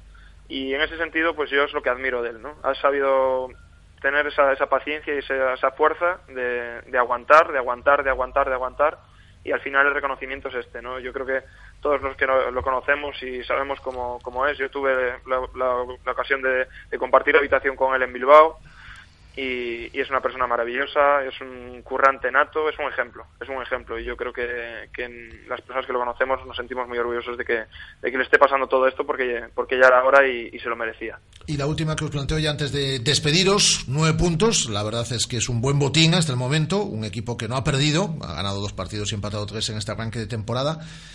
¿Cuáles son las sensaciones que tenéis de cara al partido de mañana? Tienen que ser buenas, eh, porque al final el Celta está sacando adelante los partidos, eh, no ha perdido todavía, eh, tiene nueve puntos, pero yo creo que con poquito, con poquita suerte que hubiera tenido, tendría más, bastantes más de esos nueve, porque lo de la Real Sociedad es un partido que tenía que, haber, que haberse llevado seguro, y el partido de Córdoba es un partido que tenía que haber ganado posiblemente por, por, por las ocasiones que tuvo y, y, eso. En, en, ese sentido, espera un día duro, evidentemente, porque el Elche, como hablábamos antes, eh, lleva preparando este partido más tiempo que el Celta, evidentemente, porque lo del Bernabéu para ellos fue poco más que un, que un simple entrenamiento y, tienen claro que, de ese tipo de partidos son de los que van a vivir durante la temporada, con lo que van a plantear problemas, pero también entiendo que es un campo en el que el Celta pues, es un campo grande, es un campo donde el público tampoco aprieta demasiado, es un campo donde el Celta se puede sentir se puede sentir cómodo y tratar de imponer su estilo. Yo creo que si el partido el Celta tiene se ve fresco, se ve con, con con las piernas ligeras para, para poder igualar un poco la intensidad que va a poner el, el Elche. Yo, yo es que no veo ningún motivo para no ser optimista ahora mismo viendo al, viendo al Celta, y viendo sobre todo que es un equipo que parece que está en una dinámica buena y que evidentemente los resultados le van a impulsar todavía más en, en, los próximos partidos. Con lo que yo, evidentemente, ahora no queda, no queda otra que ser optimista. Yo igual, Rafa, yo igual. Eh, tuve la ocasión de ver el partido, el derby el otro día con, con una peña aquí de Burgos, Burgalegos Celestes, que desde aquí les quiero agradecer. Pues, ¿Son muchos? El, trato que han tenido son siete, pero nos hemos juntado 14. Ah, bueno, se ha doblado entonces. Así que fue muy bien. Y la verdad es que hablábamos, hablábamos todos lo mismo, ¿no? Que, que este Celta te despierta unas sensaciones y, y muy buenas. Te, te ilusiona, te, te, hace sentir, vamos, más celtista que nunca yo creo que eh, todos estamos muy ilusionados, pero tenemos que ser conscientes de que algún partido vamos a perder. Eh, esperemos que no sea este viernes. Si es este viernes, pues se podrá entender, mm, sobre todo por el esfuerzo que, hemos tenido en estos dos últimos partidos. Pero yo creo que, tenemos que ir a Elche a ganar. Eh, el, equipo está demostrando que, se siente bien, excepto, exceptuando los últimos 20 minutos, que, que se pega un bajón físico brutal pero yo creo que el Celta puede ganar a cualquier equipo este año, ¿no? Y, ya te digo que yo eh, este año pues eh, lo que siento es que, el equipo ilusiona, que el equipo eh, puede marcar gol en cualquier momento, que el equipo es fuerte atrás. Y en ese sentido pues el partido del Elche es uno más que, que hay que ganar. Y, y, si no se puede ganar pues que se traiga un punto por lo menos, pero, pero yo creo que el equipo está en una dinámica muy buena y ya te, hecho de ello es eh, que, no, que no hemos partido ningún, no hemos perdido ningún partido no entonces en ese sentido yo tengo total tranquilidad y confianza en, este Celta no pues eh, ha sido un placer compartir tertulia con, con vosotros. Juan Carlos que cuánto te falta para volver eh, cinco ditas cinco ditas bueno pues nada, que los últimos días sean buenos. De, Esperemos. Bueno, estás teniendo el comienzo del verano, ¿eh? No te quejarás. Ah, yo no me quejo, yo nunca me quejo. Ya, ya lo sé. septiembre, suele ser un mes bastante agradecido para eso. El comienzo del septiembre fue muy bueno, tuvo ahí un ratito malo, pero ahora de la verdad se vuelve a hacer buen tiempo. El fin de semana este viene bueno, fenomenal todo, la verdad. Un abrazo muy fuerte, Juan. muchas gracias. Juan Carlos Álvarez, el jefe de deportes de Faro de Vigo. Eh, ahora vamos a leer varios eh, mensajes, pero tengo uno para ti especialmente. Hoy eh, no han llamado tus amigos, es decir, porque después de la fiesta ya del otro día, Antón, pero te mandan mensajes a través de Twitter. Y Abel Castro, Otto, te dice, dale ánimos a Antón para este fin de semana, de parte de su grupito de WhatsApp, que él también tenía que estar en Elche mañana. Eso te dice Abel. Muchísimas gracias, Abel. Por supuesto, le mando un abrazo fortísimo, aunque hablamos casi todos los días, así que ya sabe que, que les echo de menos y que, y que ojalá pudiese estar en el yo. Yo no te puedo desear suerte este fin de semana, ya lo sabes, ¿no? Sabes que soy, soy del Burgos 34 partidos al año. Pero los dos partidos que jugáis contra el Celta B y los dos partidos que jugáis contra el Coruso, no. De todas formas, eh, eh, ¿está ahí un poco enrarecido el ambiente o...? Sí, sí, Rafa, está un poco enredecido porque aquí la gente, después del descenso de hace unos años a tercera y volver a ascender a segunda B, pasan dos temporadas o tres y la gente quiere cada vez más, ¿no? Y es normal. Aquí sigue el fantasma de, segunda división, sigue asomando su, su, su alma por, por Burgos, ¿no? Y la gente quiere más y, se espera mucho de, un equipo que, que yo creo que está confeccionado para, para poder quedar arriba. Es una plantilla muy buena, pero que no acabamos de, encontrar esa, esa personalidad a la hora de jugar. Y, eso es lo que, lo que achaca un poco la gente, porque actitud tenemos, pero sí que se cometen muchos fallos.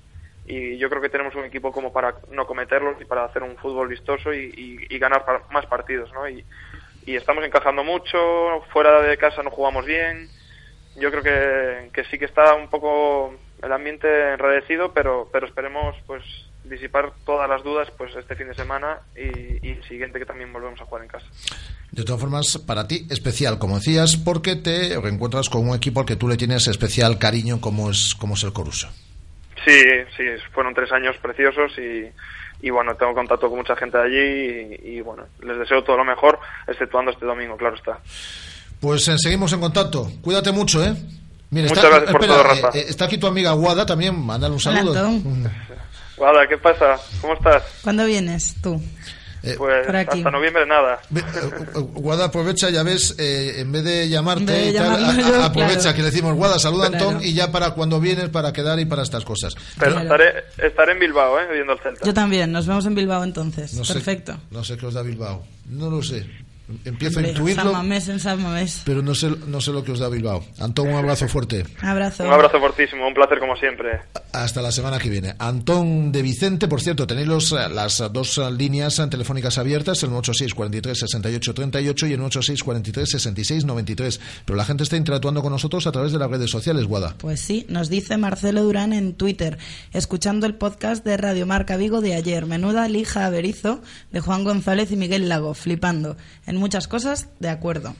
Eh, Juan sigue interactuando con nuestros oyentes. Es decir, habrá que doblarle el sueldo este mes porque sigue interactuando aquí con los oyentes.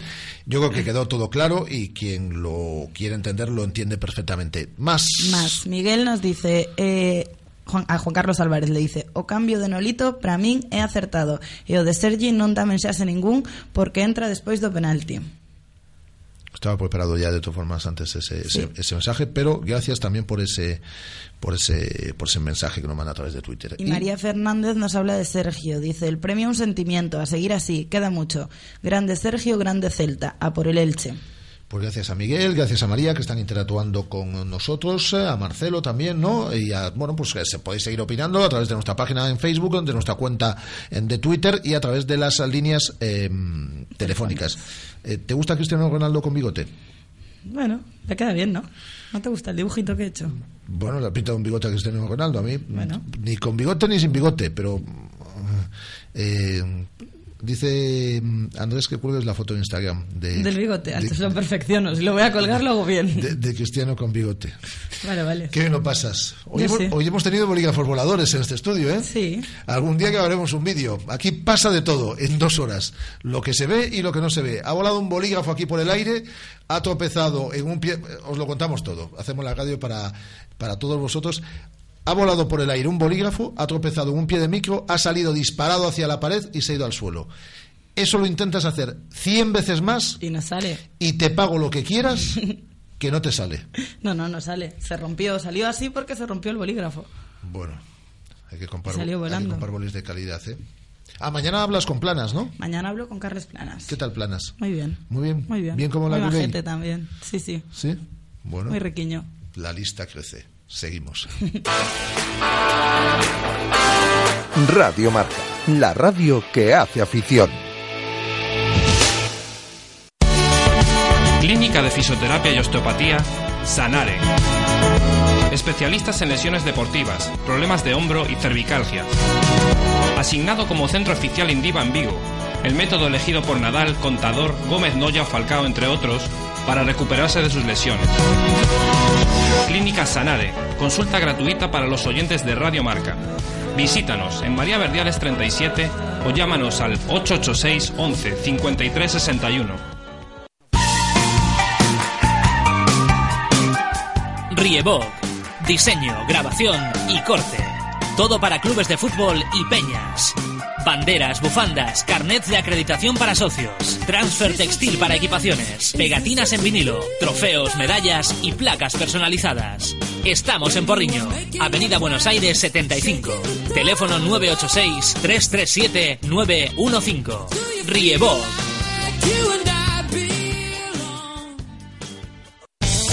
Radio Marca.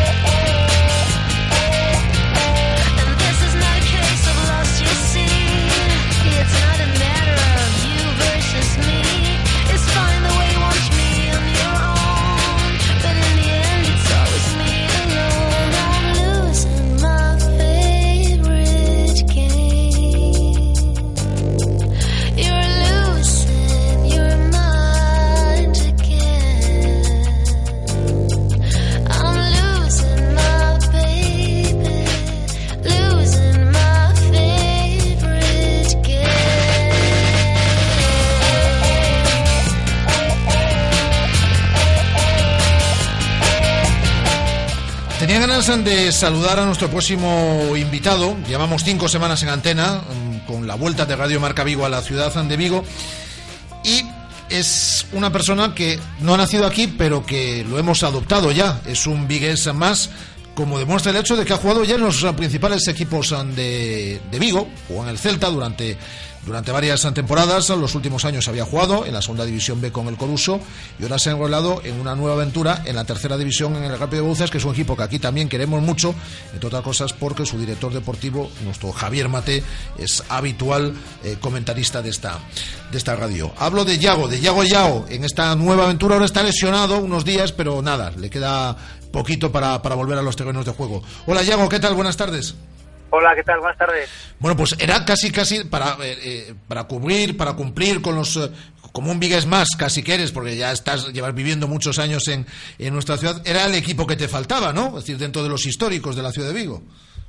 Sí, sí es cierto que era el equipo que me faltaba y bueno, lo cierto que les agradezco pues plenamente, ¿no? Pues a Javier Mate, ¿no? El Presi, a, a, Jorge Otero y a Valle, ¿no? Pues el haber, bueno, pues eh, eh, el, haberme ofrecido en su día, ¿no? Pues el, el poder eh, eh, pues competir con ellos y la verdad que bueno, pues me lo tomo con, con, mucha alegría y con mucha ilusión, ¿no? El poder conocer esta categoría, ¿no? Y, y bueno, y, aprender más, ¿no? De, de, esta categoría. ¿no? Uno va cumpliendo años, pero tú, eh, pues por ejemplo, en el Coruso eras, eh, habías sido titular indiscutible a lo largo de todos estos últimos años en la segunda división B, pero yo quiero pensar que tú te encuentras con fuerzas este, este verano y dices, ¿y por qué no? Si me gusta el fútbol, si me gusta jugar, si me encuentro bien, pues para jugar en, en tercera división, es decir, y, por eso optas por, además, eh, residiendo en Vigo, dices, bueno, pues me parece estupendo el, el formar parte de Rápido Bouzas. Pues sí, efectivamente, efectivamente. Eh, me encontraba bien, me encuentro bien eh, y, claro, es una manera pues de seguir pues eh, compitiendo, disfrutando este deporte, conociendo una categoría pues que no que no tenía que no tenía suerte, no había tenido suerte de, conocerla para también pues sí que me sirva como experiencia, ¿no? Por el día de mañana si oye pues si si he sido entrenar, pues conocer una categoría más y, bueno, eh, lo cierto es que también pues bueno, pues el poder disfrutar este deporte y rodeado después de, buena gente, ¿no? Que son los que forman la plantilla del, de Rápido Bouzas, ¿no? Has jugado en primera, has jugado en segunda, has jugado en segunda B. ¿Qué diferencia hay? Independientemente de que es, una categoría menos, pero ¿qué diferencias hay en la tercera? Hombre, eh, lo cierto es que eh, así a bote pronto y a primeras, pues la verdad que llevamos cinco jornadas tampoco he podido apreciar eh, eh, mucho ¿no? Eh, esas diferencias, diferencias ¿no? que hay entre categorías, pero bueno, sí que es cierto que es una categoría en la cual bueno, se juega un poquito más directo y es un poquito más trabada ¿no? y aguerrida, ¿no? digamos, ¿no? hay bastante más choque, bastante más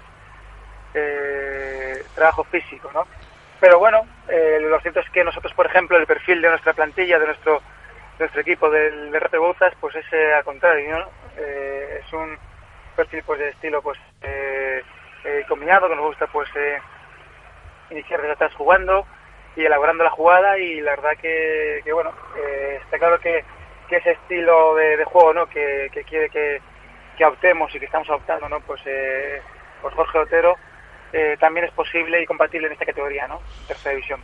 Em, estás lesionado, pero bueno, llevas ahí tres semanitas eh, con, unos problemillas, pero nada, en una semana por ahí ya puedes ya puedes volver, ¿no? Eso espero, eso espero. Eh, lo cierto es que tengo, sí, efectivamente, pues un problemilla en el psoas de mi pierna izquierda y, y bueno, me está dando la data más de lo que yo pensaba debe ser la edad que ya no que ya no recuperamos no como cuando teníamos 20 años ¿no? claro antes lo que se recupera eh, pero eso no pasa a todos eh ya, lo que antes recuperábamos en una semana ahora tarda un mes. Efectivamente efectivamente. Entonces bueno me está dando un poquito más alta de lo que yo pensaba pero bueno eh, confío sinceramente en que sea pues cuestión ya de una semanita más como mucho y poder estar ya a las órdenes de, de Jorge Otero y poder pues bueno pues aportar mi granito arena no a, a este proyecto no en esta temporada no Oye, el equipo ha comenzado, eh, fuera de casa está sacando buenos números, está costando, ¿no? En el Baltasar Pujales, ¿no? Y de hecho volvéis a jugar este fin de semana, si no me equivoco, contra el Boiro como, como locales y os está costando sacar los partidos de casa. Sí, sí que os está costando. eh, sí es cierto que, bueno, eh, desde mi punto de vista también tenemos un hándicap, ¿no? Por el estilo de y el perfil de jugador, ¿no? Y el estilo de juego que, tenemos en el, en el equipo, ¿no? El juego elaborado, ¿no? Pues eh, el terreno de juego, claro, el, eh, perjudica, ¿no? Eh, bastante, ¿no? Ese tipo de, de, de estilo, pero, pero bueno, eh, sí cierto que en casa nos está costando eh, más de lo que lo que pensábamos, pero bueno, también son eh, son rachas, ¿no? Sí es cierto que yo pienso que a día de hoy eh, hemos tenido, hemos costado pues resultados que yo creo que no nos merecíamos, pero bueno, pues el fútbol muchas veces en momentos en los cuales pues te mereces algo más no te lo concede y otros momentos en los que mereces menos pues te lo concede, ¿no? Entonces, bueno, lo que sí que se está haciendo es que el equipo está trabajando muy bien, realmente bien y cuando se hacen bien las cosas, los frutos eh, los acabas recogiendo, ¿no? Entonces, bueno, estamos eh, eh, invirtiendo, ¿no? Eh, para luego pues eh, recoger, ¿no? En la cosecha y bueno, confío en que los resultados pues eh, salían pronto con nuestro esfuerzo, con nuestro trabajo y, oye, y este domingo tenemos enfrente un, un rival eh, poderoso ¿no? en, esta, categoría como es el Boiro y, y bueno, va a ser un partido realmente bonito, eh, en el cual pues bueno, veremos también, nos mediremos a uno de los de los gallos de la, de la categoría y veremos también oye, pues lo que podemos dar, ¿no? Es, es motivante y ojalá pues consigamos los tres puntos, ¿no? Que se nos están resistiendo en, en el Baltasar Pujares, ¿no? Oye, me, me, dice mi amigo David del barrio que eh, dirige aquí nuestra sección de pádel todas las uh, todas las semanas, todos los todos los miércoles, que está muy metido también eh, en el mundo del pádel, que estás como gerente, ¿no? En Urban Padel. Sí, efectivamente, efectivamente, sí es cierto. Eh, pues te tenemos que invitar un día que vengas aquí al estudio a nuestra sección de pádel y, y hablamos de eso también, ¿eh? Pues claro que sí, claro que sí, hombre, sí, soy soy propietario y aparte eh, con dos socios más, otros socios más y aparte, pues bueno, pues sí, estoy gerentando el, el club y, y, sí, lo cierto es un deporte que, que realmente eh, engancha, engancha, engancha, es, es muy agradecido, eh, eh, muy divertido y que, y que no necesitas eh, pues una base física eh, poderosa ni una técnica doy fe, doy fe. Eh, depurada, ¿no? Pues, pues para poder eh, disfrutarlo y pasártelo bien, ¿no? Entonces por eso es un deporte pues que efectivamente es muy agradecido y, y muy divertido, ¿no? y muy social. Sí, sí, sí. Eh, no, lo hablamos aquí en la sección de, de Padel todas las, todas las semanas con David y con los diferentes invitados que, que vienen, que al final lo que necesitas es una pala y tres amigos, tres amigas y, y ya está. Y después te tomas Eso la es. cañita con ellos y, y, y estupendamente. Pues te vamos a invitar ¿eh? un día a que vengas aquí y nos hablas de, de, bueno, de esta faceta también como, como gerente de Urban Padel. Oye, la última. Eh, eh, antes me decías que quieres conocer varias, varias categorías porque no descartas el ser entrenador. Sí, sí, efectivamente, efectivamente, sí. De hecho, eh, estoy acabando el nivel 2, estoy con las prácticas, lo acabo pues en, en monte las prácticas, ¿no? En, en junio del año que viene y empezaría el nivel 3, el, último- el último nivel, ¿no? El nacional, pues para El poder... nacional para poder entrenar en todas las categorías ya. Entonces, efectivamente, efectivamente, sí. Empezaría en noviembre del próximo año. Y, y sí, eh, es curioso porque eh, actualmente soy director deportivo, me saqué el título hace cinco años en el Rozas y, y mi mentalidad era más enfocada pues sobre ese cargo, ¿no? Pero y mi mujer, pues bueno, pues eh, me insistió muchas veces, hombre, sácate el título de entrenador, hombre, que nunca sabes, de verdad no está de más pues de tenerlo. Y lo cierto es que empecé y, y cada vez me está enganchando más, me está enganchando más y por eso, oye, por eso también lo del poder competir en tercera división también me, me ayudaría, pues bueno, pues a, a tener, a conocer la categoría, ¿no? Pues en el cual pues no he podido eh, hasta ahora pues eh, disfrutar de ella y conocerla y que, oye, que el día de mañana pues si tienes experiencia sumada pues a las otras tres categorías, ¿no? Pues eh, me aportaría pues un bagaje, un bagaje, una experiencia, pues bueno, pues también importante, ¿no? De cara a poder en- entrenar, ¿no? Pues da gusto verte tan activo como gerente de Urban Padel, jugando en el Rápido Bouzas en la tercera en la tercera división, sacándote el título ya a nivel 2 de, de entrenador, tienes el título de director deportivo, así da gusto, así nos gusta. Eh, que, gracias. te, que te citamos para que vengas eh, dentro de no mucho y hablamos también de, de pádel y que te recuperes rápido para, para jugar y que no te importe eh, nos pasa todo pues, con la edad es decir las lesiones que recuperabas en una semana ya te digo se recuperan en un mes un abrazo fuerte Yago Un fuerte abrazo a vosotros, ya sabéis, eh, cuando queráis, estoy disponible para vosotros. Lo sabemos. Un abrazo, Yago. Yago, Yago, es decir, fue jugador del Celta, fue jugador de cantidad de equipos, ¿eh? del Oviedo, del Sporting de Gijón. Eh, Luego volvió a Vigo, él está afincado con su familia en Vigo, se fue para eh, fichaba por el Coruso en la segunda división B y ahora está en el pero haciendo cantidad de cosas. Algunas de ellas yo las he descubierto en plena, en plena entrevista y gracias siempre al quite, al gran David del barrio, el director deportivo de Vigo Padel, que todos los miércoles eh, tiene aquí su tiempo dedicado a este deporte de la pala apasionante. Pues son las 13 horas y 20, esperar que tengo que ver, no, 13 horas no, 14 horas y 26 minutos. Es que se nos hace muy corto el tiempo, Andrés. 14 horas y 26 minutos y está Carlos Apuego. Comienza nuestro consultorio de fisioterapia. Radio Marca Vigo 87.5. Radio Marca, la radio que hace afición. ¿Has soñado alguna vez con tener las plantillas que utilizan los deportistas de élite? Ven a Food Plus. Tu estudio inicial solo te costará 49 euros. Elígenos. Somos proveedores oficiales del Real Club Celta de Vigo en estudios biomecánicos y plantillas 100% personalizadas. Conócenos en Urzaiz 18, junto al parking, en el centro de Vigo. Teléfono 986 28 35 57 o en foodplus.es.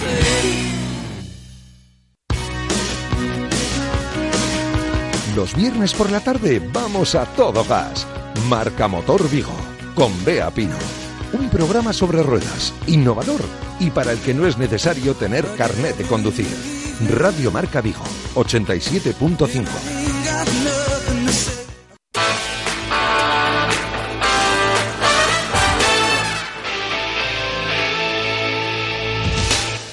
Clínica Sanare patrocina el tiempo de salud y bienestar en Radio Marca Vigo.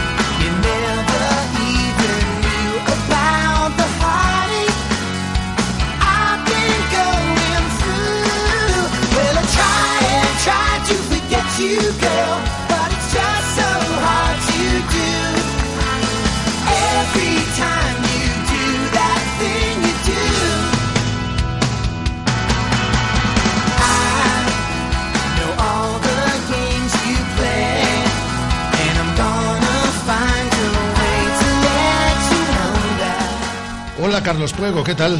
Buenas tardes. Mira, vamos a hablar eh, de, con tu consultorio de fisioterapia como todos los jueves, pero antes te quería preguntar, porque te veo muy metido en el tema también a ti, también estás un poco enfadado tú con Berizo, ¿no?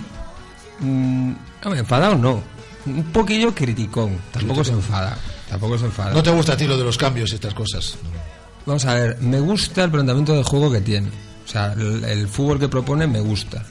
Lo que no me está gustando tanto ya es la gestión del equipo, pero ya no solo a nivel partido a partido, sino la gestión global. O sea, yo creo que desde hace unos años se ha instaurado un celtismo más arraigado, que hacía tiempo que no se, no se instauraba en la ciudad, y gran parte de eso fue por, por el tirar de la gente de la cantera, por la gente de casa. Está claro que aquí no se tiene que jugar porque seas de la cantera.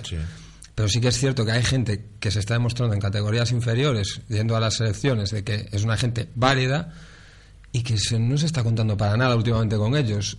Amén de lo que son ya los cambios La lectura de partido. La lectura de partido y tal. Entonces, estoy un poquillo, pues eso, criticón en ese sentido. Me gusta el planteamiento de fútbol que propone, me gusta cómo lo lleva, pero la gestión que está realizando, tanto fuera como dentro del, del, de- del equipo, eh, no, me, no me convence mucho, la verdad. Te vamos a invitar a tertulias, ¿eh? También. ¿Me vas a invitar a Sí, tertulias? que vas de vez en cuando. Me gusta. Mira, eh, ya la me gusta ahí. paf. Eh, el- vamos a hablar de algo que me parece muy interesante, que además ah, ya hablábamos algo de ello, ya hablabas tú, que eres el que sabes, la, la semana pasada, porque yo creo que no, yo no lo tengo claro, ¿eh? es decir, y yo creo que va a ser muy didáctico para nuestros oyentes. ¿Cuándo tenemos que aplicar calor y cuándo tenemos que aplicar frío Hmm. en las lesiones? Es, es bastante común que la gente se confunda con ello, porque realmente tanto... Mira, perdona, Carlos. Yo por sistema eh, aplico, no sé lo que ha pasado. Yo, Eh, él, eh, yo el móvil lo tengo apagado, lo tengo apagado, vamos, lo tengo silenciado. Yo, eh, por sistema, aplico frío siempre. Pues mal hecho. Mal hecho porque depende para qué cosa. Bueno, tampoco te voy a decir mal hecho, depende para qué cosa. Pero bueno, sí, bien es cierto que las dos, los dos sistemas, tanto la crioterapia, que es el término que se utiliza para, para el tratamiento con frío, como la termoterapia, que es la que se utiliza para calor, tienen el mismo fin, que es eh, aliviar y disminuir el dolor. Eh, ¿Qué pasa? Eh, dependiendo de cuál sea la patología que tengamos, aplicaremos una cosa a otra. Normalmente, normalmente el, el frío, la crioterapia, se, va a utilizar en procesos traumatológicos agudos musculares, tipo, ya hemos hablado aquí, roturas fibrilares, patologías tendinosas, tendinitis, tendinosis. En todas esas patologías siempre vamos a tener un proceso de 48-72 horas en el que el tratamiento siempre va a ser frío. O sea, el tratamiento que le vayamos a dar, a o sea, utilizaremos otros a mayores complementando, pero aplicaremos frío. Nunca aplicaremos calor porque vamos a hacer un efecto contrario al que deseamos. Con el frío que vamos a conseguir, que esos procesos inflamatorios se va a producir lo que se denomina una vasoconstricción, o sea, las, las venas eh, se van como a estrujar, se van a comprimir con el frío, van a disminuir lo que es el caudal sanguíneo y entonces va a ralentizar lo que es el proceso inflamatorio. ¿Qué pasa? Eso no lo podemos tener eh, permanentemente utilizando porque también nos interesa que haya un proceso de cicatrización en donde, donde está el daño. Entonces, eh, para ese caso, teninosis, teninitis, eh, roturas fibrilares, sobrecarga por esfuerzo, lo vemos mucho en los futbolistas cuando terminan, eh, sal- salen cambiados, o sea, los cambian, van al banquillo y le están aplicando eh, packs de frío en, la zona a lo mejor que está un poco resentida. ¿Cómo aplicamos el frío? También es importante decirlo. Eh, evidentemente nunca haremos una aplicación directa de lo que es el frío, bien sea por cold packs o por hielos. Eh, siempre utilizaremos pues, un- una toallita, un paño o algo entre medias que no sea una aplicación directa y no estaremos más de 10 minutos cada dos horas, 10, 15 minutos cada dos horas con, con el frío Con en la zona. ¿Vale? ¿Por qué? Porque podemos eh, hacer el efecto contrario y podemos llegar a hacer una quemadura eh, térmica. Además, con, con el frío va a disminuir la sensibilidad, va a hacer un efecto analgésico, vamos a tener menos noción del dolor en esa zona y podríamos llegar a, a quemarnos. Eso, Tope 10 minutos. tope 10, 15 minutos cada dos horas.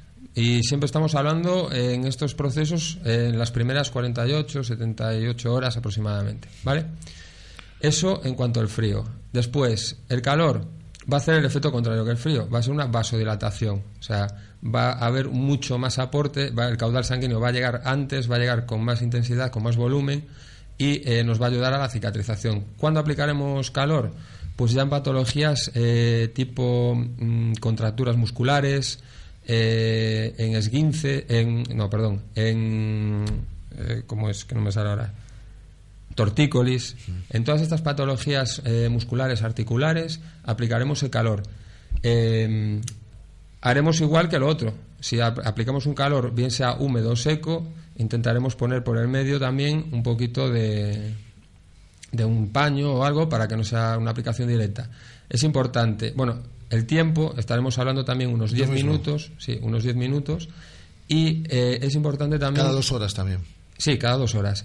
Es importante que eh, no, no complementemos esto cuando utilicemos trema- eh, cremas térmicas. Sabemos que en el mercado hay muchas cremas de calor, muchas cremas térmicas eh, que se utilizan pues eso para contracturas sobre todo. Si nosotros utilizamos una crema térmica es, eh, no es nada recomendable que nosotros después aún por encima le apliquemos una manta térmica. ¿Esas eh, cremas son recomendables?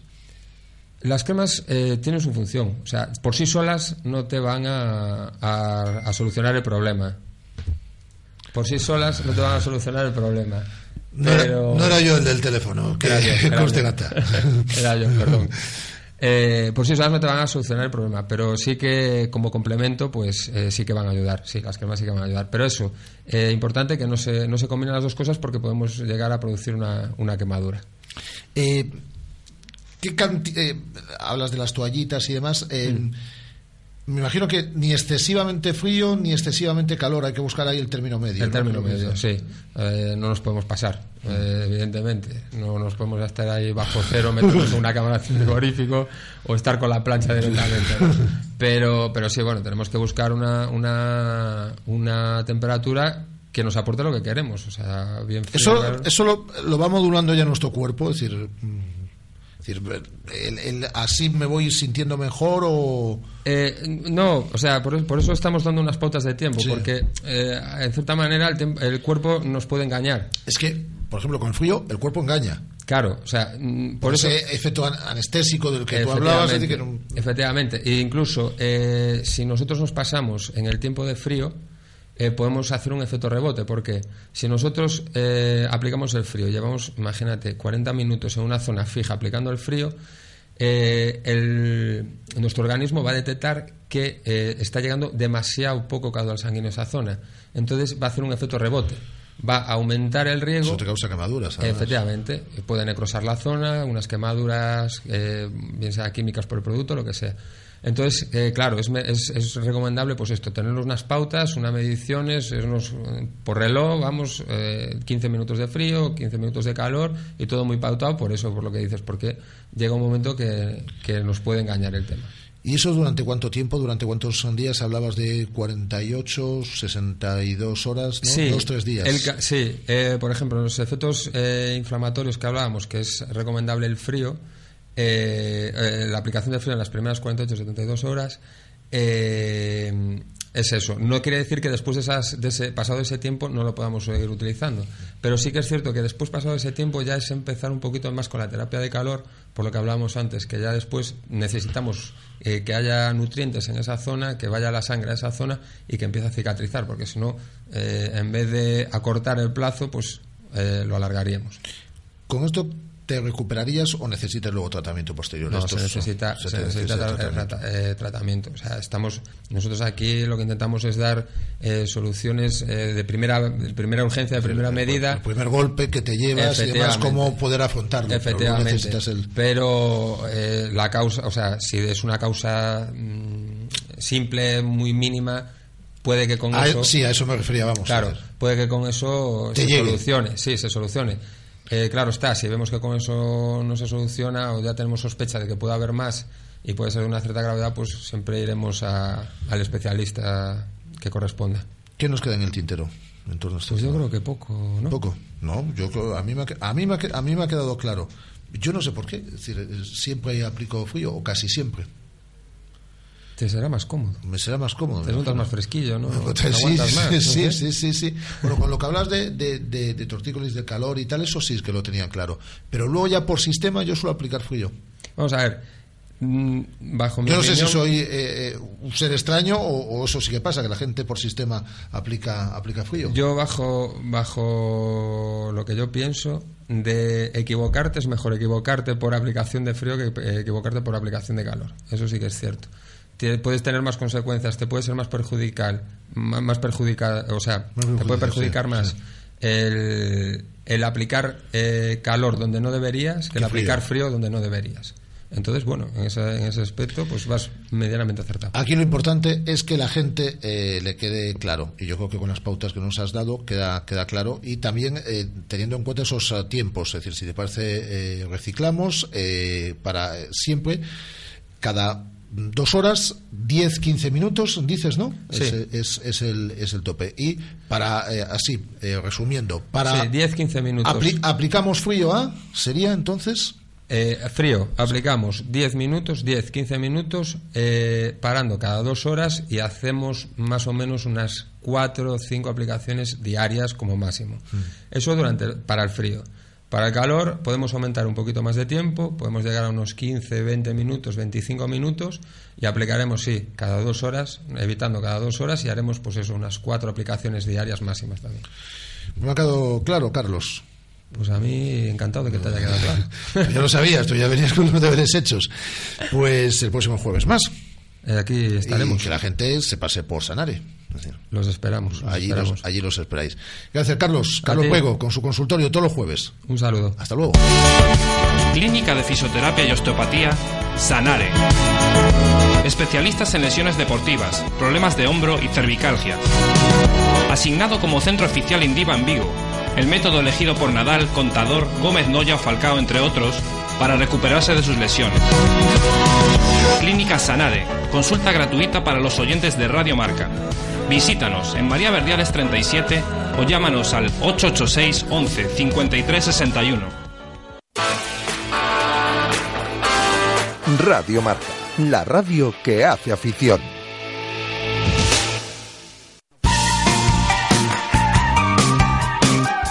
Riebog. Diseño, grabación y corte. Todo para clubes de fútbol y peñas.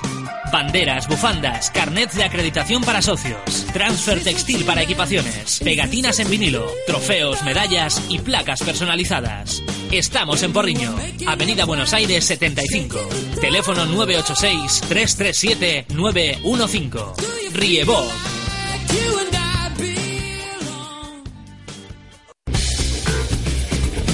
Hola, soy Santimina y escucho Radio Marca.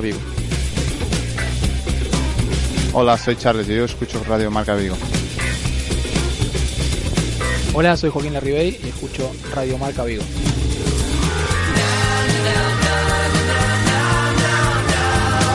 Hola, soy Eduardo Berizo y escucho Radio Marca Vigo. Soy Nolito y yo escucho Radio Marca Vigo. Radio Marca Vigo, 87.5 FM. Bueno, porque, porque es bueno, es bueno. Radio Marca, la radio que hace afición.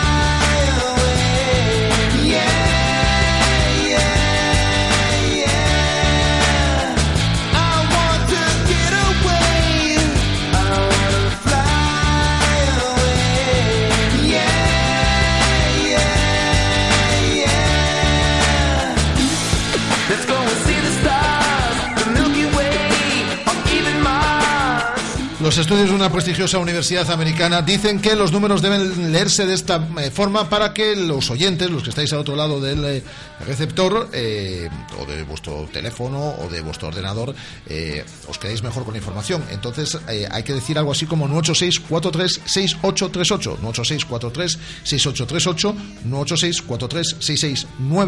986-436693, que son los teléfonos que están permanentemente abiertos, además de las redes sociales que seguís interactuando para hacer la radio con nosotros y que podéis participar en cualquier momento. Ha sido un fin de semana el pasado, aquí lo contábamos el lunes, estupendo para el deporte de la trainera tan arraigado en nuestra zona porque un histórico como es la eh, Sociedad Deportiva San Bartolomeu de Meira conseguía nuevamente el ascenso a la Liga ACT de traineras. Lo conseguía este pasado fin de semana y a su entrenador, a Foro, lo tenemos al otro lado del hilo telefónico. Foro, ¿qué tal? Buenas tardes. Hola, muy buenas tardes. Pues felices, me imagino, ¿no? Porque es eh, el culmen, la conclusión a una temporada estupenda que se cerraba este, este fin de semana consiguiendo el, consiguiendo el ascenso. Hombre, pues eh, desde luego que para nosotros es una satisfacción muy grande, porque lo llevábamos intentando durante estos últimos años, no lo habíamos conseguido, el año pasado fue por centésimas y este año por fin los hemos conseguido y además con, con mucho mejor mérito, porque ganamos las dos, las dos regatas y no hubo duda. Es lo que te iba a comentar. Lo habéis conseguido además eh, con contundencia, dando un golpe encima de la mesa. Vamos. Por supuesto, porque ya te digo, el, el ganar el primer día, que era el campo más complicado, que era Bermeo, ya nos daba bastantes opciones, pero el segundo día, pues era ganarlo también, ya no hubo duda de ningún tipo, ¿no? El primer día eh, os visteis ya, dijisteis, lo tenemos en la mano, eh, ya no vamos a fallar. Eh, bueno... Lo digo porque el campo, era lo que tú dices, es el más complicado. Sí. Es el más complicado porque ahí es donde se define más o menos la cosa. Porque es el campo que, que si hay las circunstancias del mar no son las que nos convienen a nosotros, pues sí que nos podía perjudicar un poco. Lo habéis estado persiguiendo a lo largo de estos últimos años, como tú dices, os habéis quedado ahí cerquita, cerquita, gozándolo, y por fin llegó, y es que además es eh, eh, la vuelta de, una de un histórico como la Sociedad Deportiva San Bartolomeu. Que Sí, tiene que claro. estar ahí, vamos, es la categoría que yo creo que por historia le corresponde, aunque se estaba No- no- resistiendo no últimamente. claro. Pues históricamente, más por el trabajo, el trabajo que llevamos realizando y que nos estábamos ya, dedicamos esta temporada a intentarlo eh, para, para que llegara al playoff en plenas facultades físicas y eh, motivados para intentarlo. Y así fue, nos salió la cosa bien, nos salió aquí también la liga bastante bien, que la ganamos y fue una, un año bastante redondo para nosotros. Oye, con lo que lo habéis perseguido, ahora habrá dinero para afrontar la temporada, ¿no? Eh, Eso es lo difícil, eso, lo- eso es el, el- el gran reto que nos queda, conseguir eh, ayudas para poder ir en- allá en condiciones más o menos Es que, como todos. claro, es que la Liga CT ya eh, conlleva, no es lo mismo que estar disputando la, la- la Liga Gallega y demás, es decir, ya conlleva una serie de gastos, de desplazamientos, es decir, que hay que afrontar y que encarece el presupuesto de una temporada. Muchísimo, muchísimo, nos encarece muchísimo sobre a lo mejor eh, de lo que el- nuestro presupuesto al que tenemos que contar ahora sobre a lo mejor unos 50.000 euros más. Y están los, Y no es fácil y- y están los tiempos un poco complicados, pero yo me imagino que además de las instituciones eh, habrá patrocinadores también que se involucren y que se den cuenta de la repercusión que tiene una liga como es la CT eh, y, y más en el sur de Galicia, que tiene seguimiento, es decir, que todas las semanas hay presencia. Yo se lo digo siempre, eh, eh, foro a la- a- a- al patrocinador, le digo, es que está sonando en medios de comunicación y se, y se está leyendo tu nombre durante varias, durante varias semanas. Y en el caso de la Liga CT, pues imagínate la repercusión que tiene en el País Vasco, en- en país, en el País Vasco, en Cantabria, que tu marca está saliendo constantemente. Y además no es, no es un minuto como una propaganda normal, ni medio minuto, ni segundos. Son bastante tiempo, que date, date cuenta que en una, una regata dura solo 20 minutos, que aparece tu propaganda constantemente. Oye, Eso tienen ellos que pensar los patrocinadores y mojarse un poco más. Aparte, ya te digo, de los patrocinadores, los organismos oficiales. Claro, sí, sí, no las Que tienen que mojarse un poco más, pues si no, no soportaremos los tres clubs eh, la subida. ¿eh? Es que es imposible, efectivamente, porque son tres clubes eh, los que los que participarían de, de Galicia la, la próxima temporada. ¿Hay que cambiar mucho remero o estos remeros valen para la Liga CT? No, nuestro remero valen, hay que adaptarse un poco y, y- y, claro, Hombre, si se- normalmente si se, puede- cuenta si- si que... se puede fichar alguno tal, bien. Claro, pero- pero porque hace falta dinero. Siempre, siempre hay bajas, ¿eh? siempre hay bajas. Todos los años se calcula que un 25% más o menos lo que deja por unas cosas. Ahora la CT no todo el mundo puede ir por su trabajo, por demás. Entonces, claro, nosotros perderemos algún remero, pero tendremos que intentar conseguir reforzar la trinera también un poco más para... Mira, nuestro, nuestra visión este año en la CT sería eh, aguantarse. ¿Entiendes? Sería el, el- el objetivo de este año, aguantarse, porque lo, lo más crudo es subir y bajar el mismo año, ¿entiendes? Claro. No, no, es que además aguantas, te adaptas a, a una nueva categoría como es la Liga CT y a partir de ahí creces. Es decir, que, que, Es que ahí es la cosa, que sí, eso es fundamental con la experiencia que te da el haber participado el, eh, durante, durante, todo, durante todo un año. Eh, pues lo que hace falta es que aparezca, como decimos, ese dinero. Estamos hablando de 50.000 euros, que creo que tampoco en deporte y deporte de nivel tampoco tiene que ser una cantidad prohibitiva para que se aporte desde, desde instituciones y desde, y desde patrocinadores. Y lo que queremos es ver, obviamente, a San Bartolomeu de Meira compitiendo la próxima temporada en la Liga CT y estoy convencido que, que así va a ser. Y desde Radio Marca Vigos vamos a seguir y, y- quien, y quien apueste, pues va a sonar también aquí su, su nombre, que es publicidad. Sí, sí, sí, hay que aprovechar estos momentos de, de los medios para Claro. que la, llega, llega la gente y toque un poquito su corazoncito y saber que, que si queremos eh, en Galicia sonar, de verdad, y sonar de verdad, tenemos que mojarnos un poquito todos, los patrocinadores que puedan apoyar, estamos abiertos a cualquier clase de ayuda y, y así estamos, amigo, intentar conseguir el dinero que es lo más difícil en este momento. Pues aquí, eh, nunca mejor dicho, remanemos también, ¿eh? Para, para, para- para que pueda aparecer. Que nos alegramos un montón, porque es una histórica, como digo, la Sociedad Deportiva San Bartolomeo, porque lo llevaba peleando, ¿eh? Estos últimos, estos, estos últimos, estos últimos años y al final lo conseguía. Este pasado fin de semana y además de forma impecable e intachable. Es decir, eh, eh, dando, como digo, un golpe encima de la mesa y demostrando que era la mejor para poder eh, retornar a esa, a esa categoría. sí que sí que fuimos los mejores, no cabe duda. Y aprovechar, y te digo, para intentar que, que todo el mundo reme con, con, con Galicia, porque serán cada fin de semana eh, televisadas y eso influye muchísimo, ayuda. Y después de haber entrado es una pena que no podamos demostrar lo que somos. Efectivamente, totalmente de acuerdo. Foro, enhorabuena. Muchas gracias, amigos. Un abrazo, un abrazo fuerte. Y tenemos también a Dani Pérez, que ya no es o deja de ser eh, el entrenador de la Sociedad Deportiva Tirán, que ha firmado, eh, hablábamos con Foro, que es de San Bartolomeu, de Meira, y la Sociedad Deportiva Tirán ha firmado unas temporadas eh, espectaculares eh, dentro de la Liga CT, pero Dani Pérez, que ha sido su entrenador, pues, eh, pues lo va a dejar. Dani, ¿qué tal? Buenas tardes. Hola, buenas tardes. Bueno, lo vas a dejar, pero porque te vas a Astilleros. Sí, sí, se me presentó un reto nuevo en Astillero y, y les, he, les he dado el, el visto bueno. Pero me imagino que feliz, ¿no? De estos años, porque los resultados han sido buenísimos. Sí, la verdad es que inmejorables, ¿no? Eh, recuerdo cuando en 2009 entré a formar parte del, del Club de Tirán, que luego los, los resultados que se consiguieron a largo plazo pues no, no entraban en previsión, ni mucho menos.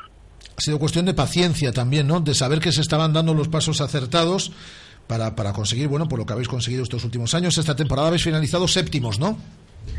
Sí, sí, así es. La verdad es que fueron seis temporadas muy, muy bonitas, en ascensión todas ellas, salvo esta última que ya bajamos un poquito, bajando dos puestos en, en liga. Eh, pero claro, a uno se le abren nuevos retos. Cuando lleva mucho tiempo en un sitio también, no sé, se acaba, nos pasa a todos, ¿eh? se acaba acomodando, necesita nuevos retos, nuevas, eh, nuevas perspectivas. Y me imagino que es lo que te pasa a ti también con Astilleros. Sí, a mí a nivel personal, lógicamente, un nuevo reto pues me motiva y, y sí es cierto que, bueno, la, la cosa estaba un poquito parada en Tirán y bueno, yo creo que también a nivel de, de club les vendrá bien un cambio porque, bueno, a mí me, me costaba cada año eh, renovar un poco la plantilla, incluso que permane- permanecieran los, los que ya formaban parte del, club y bueno, eso es- esas son dos, las dos razones fuertes por las que decidí cambio. Eh, han sido seis años eh, en, en lo personal eh, de los que te tienes que ir muy satisfecho, como decíamos, ¿no? Es decir, vas a tener siempre un, un gran recuerdo de la Sociedad Deportiva Tirán. Sí, la verdad. Pregunto, que ¿eh? sí. No sé. Sí, sí, sí, sí, sí. Por supuesto, a nivel personal, lógicamente, es, es, eh, llevar el, el club de tu, de tu pueblo, eh, hacerlo bien, tener respaldo. eh, luego, a nivel profesional, pues el crecimiento, el desarrollo que tuvo el club, lógicamente me ha aportado a mí muchísimo. Entonces, eh, lógicamente, el recuerdo es muy bonito y, y, bueno, como ya he dicho en varias ocasiones, espero que sea un nuevo y que no sea un adiós definitivo en, este caso. Cada año, como tú dices, es más difícil, es más complicado. Hablábamos ahora con Foro, con, con el entrenador de San Bartolomeu de Meira.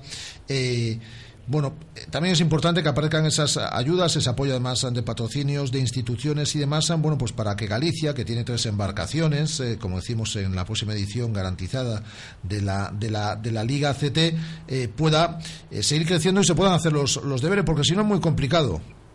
Sí, estamos hablando que...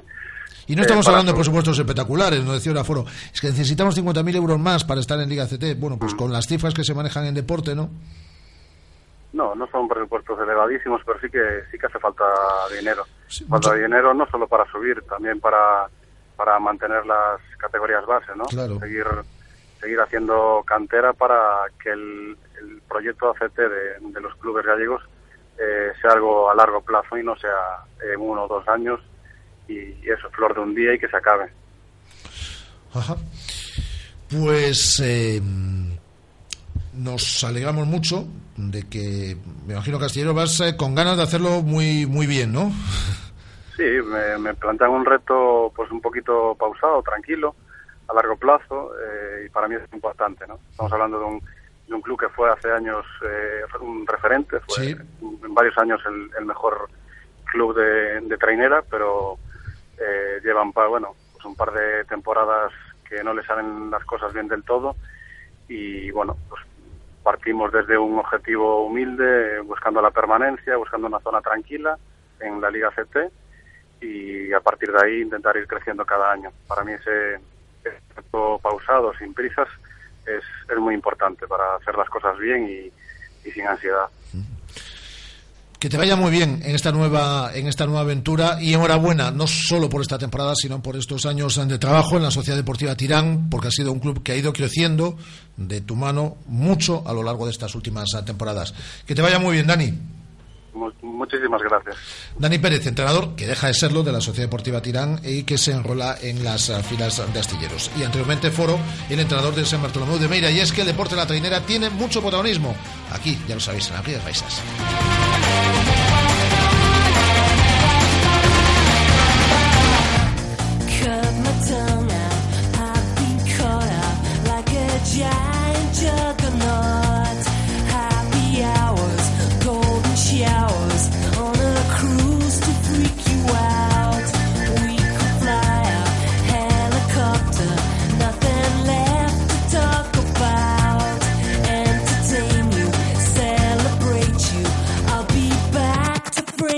When I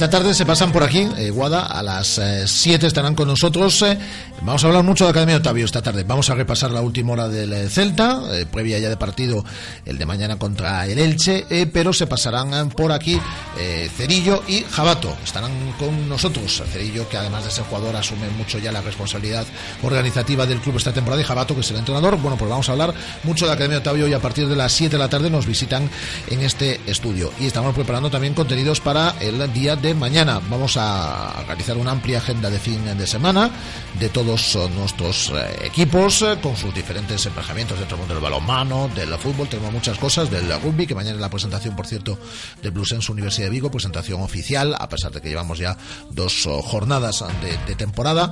Eh, eh, hablarás con Planas, Hablaré con planas. que estás muy contenta por hablar Sí. con Planas también. Sí. Y eh, tendremos eh, tertulia con mañana con Bea Pino y con Aleix Flores. Pero antes lo de la tarde, como digo, con la gente de Academia Otavio y la gente que sigue interactuando con nosotros a través de las redes sociales. Pues sí, Juan Carlos Álvarez respondía a ese oyente que, que le hablaba de, de Nolito. Eh, le contesta, entiendo que quitase a Nolito, pero hubiera elegido a Charles, por ejemplo. Te da trabajo también y mantienes el estilo. Y luego tenemos al margen la conversación de Juanillo y Miguel Lago con el resto de la gente que ayer se sumó a Sí, su eh, tertulia. hay una, a través de las redes sociales eh, eh, están realizando trabajo doble, triple, eh, Miguel Lago y, y Juan González, Juanillo, eh, es, eh, a lo largo de estas últimas 24 horas, porque siguen interactuando, ya han pasado 24 horas y siguen interactuando con, con los oyentes a raíz de la tertulia del día de ayer, que ha tenido bastante... Le bastante dice, recorrido. le dice Bichu Celta que muy de acuerdo en lo que habéis comentado y veremos que lo de mañana puede ser un espectáculo, les dice. Eh, se lo dice a ellos. A ellos, a ellos, a Miguel Lago y a Juan González. Muy sí, bien. sí. Pues ya sabéis. El equipo viaja hoy a las 5. Viajo hoy a las 5. Entrenan mañana a las 10. Ujú. ¿Quieres viajar Elche? Hombre, si se pudiese. Así- Ya estuviste en el Calderón. Ah, y hay museos también en Elche. En Elche. Sí, El Martínez Valero no lo conozco. eso, era primo mío. Era primo. Sí, Sí, hombre, claro. y le hicieron un estadio. Claro. A ver si os estiráis y me hacéis aquí un campito de algo, campito de golf o algo por el, por el estilo. Pues eh, nos vamos a ir despidiendo. Esta tarde no vienes. Esta tarde no. Estaremos un poco más tristes. Pero mañana sí. ¿Mañana sí vienes? Mañana sí. Bueno, si quieres venir. Mañana es el programa del motor de Bea. Sí. Y el resumen de la semana que tanto le gustan es los mejores sonidos de la semana. Es decir, mañana vamos a meter las 25 o 30 sonidos en media hora. O, a- o- No, dice. o- algu- o No. alguno más, o alguno más. Gracias, Guada. Hasta mañana. Hasta mañana. Andrés Vidal, gracias. Hasta la tarde. Y gracias a todos vosotros por sintonizar el 87.5 del FM Radio Marca Vigo a través de nuestra emisión online para todo el mundo. Volvemos esta tarde, hoy en formato reducido, de 7 a 7 y media de la tarde en esta sintonía. Un placer. Hasta luego.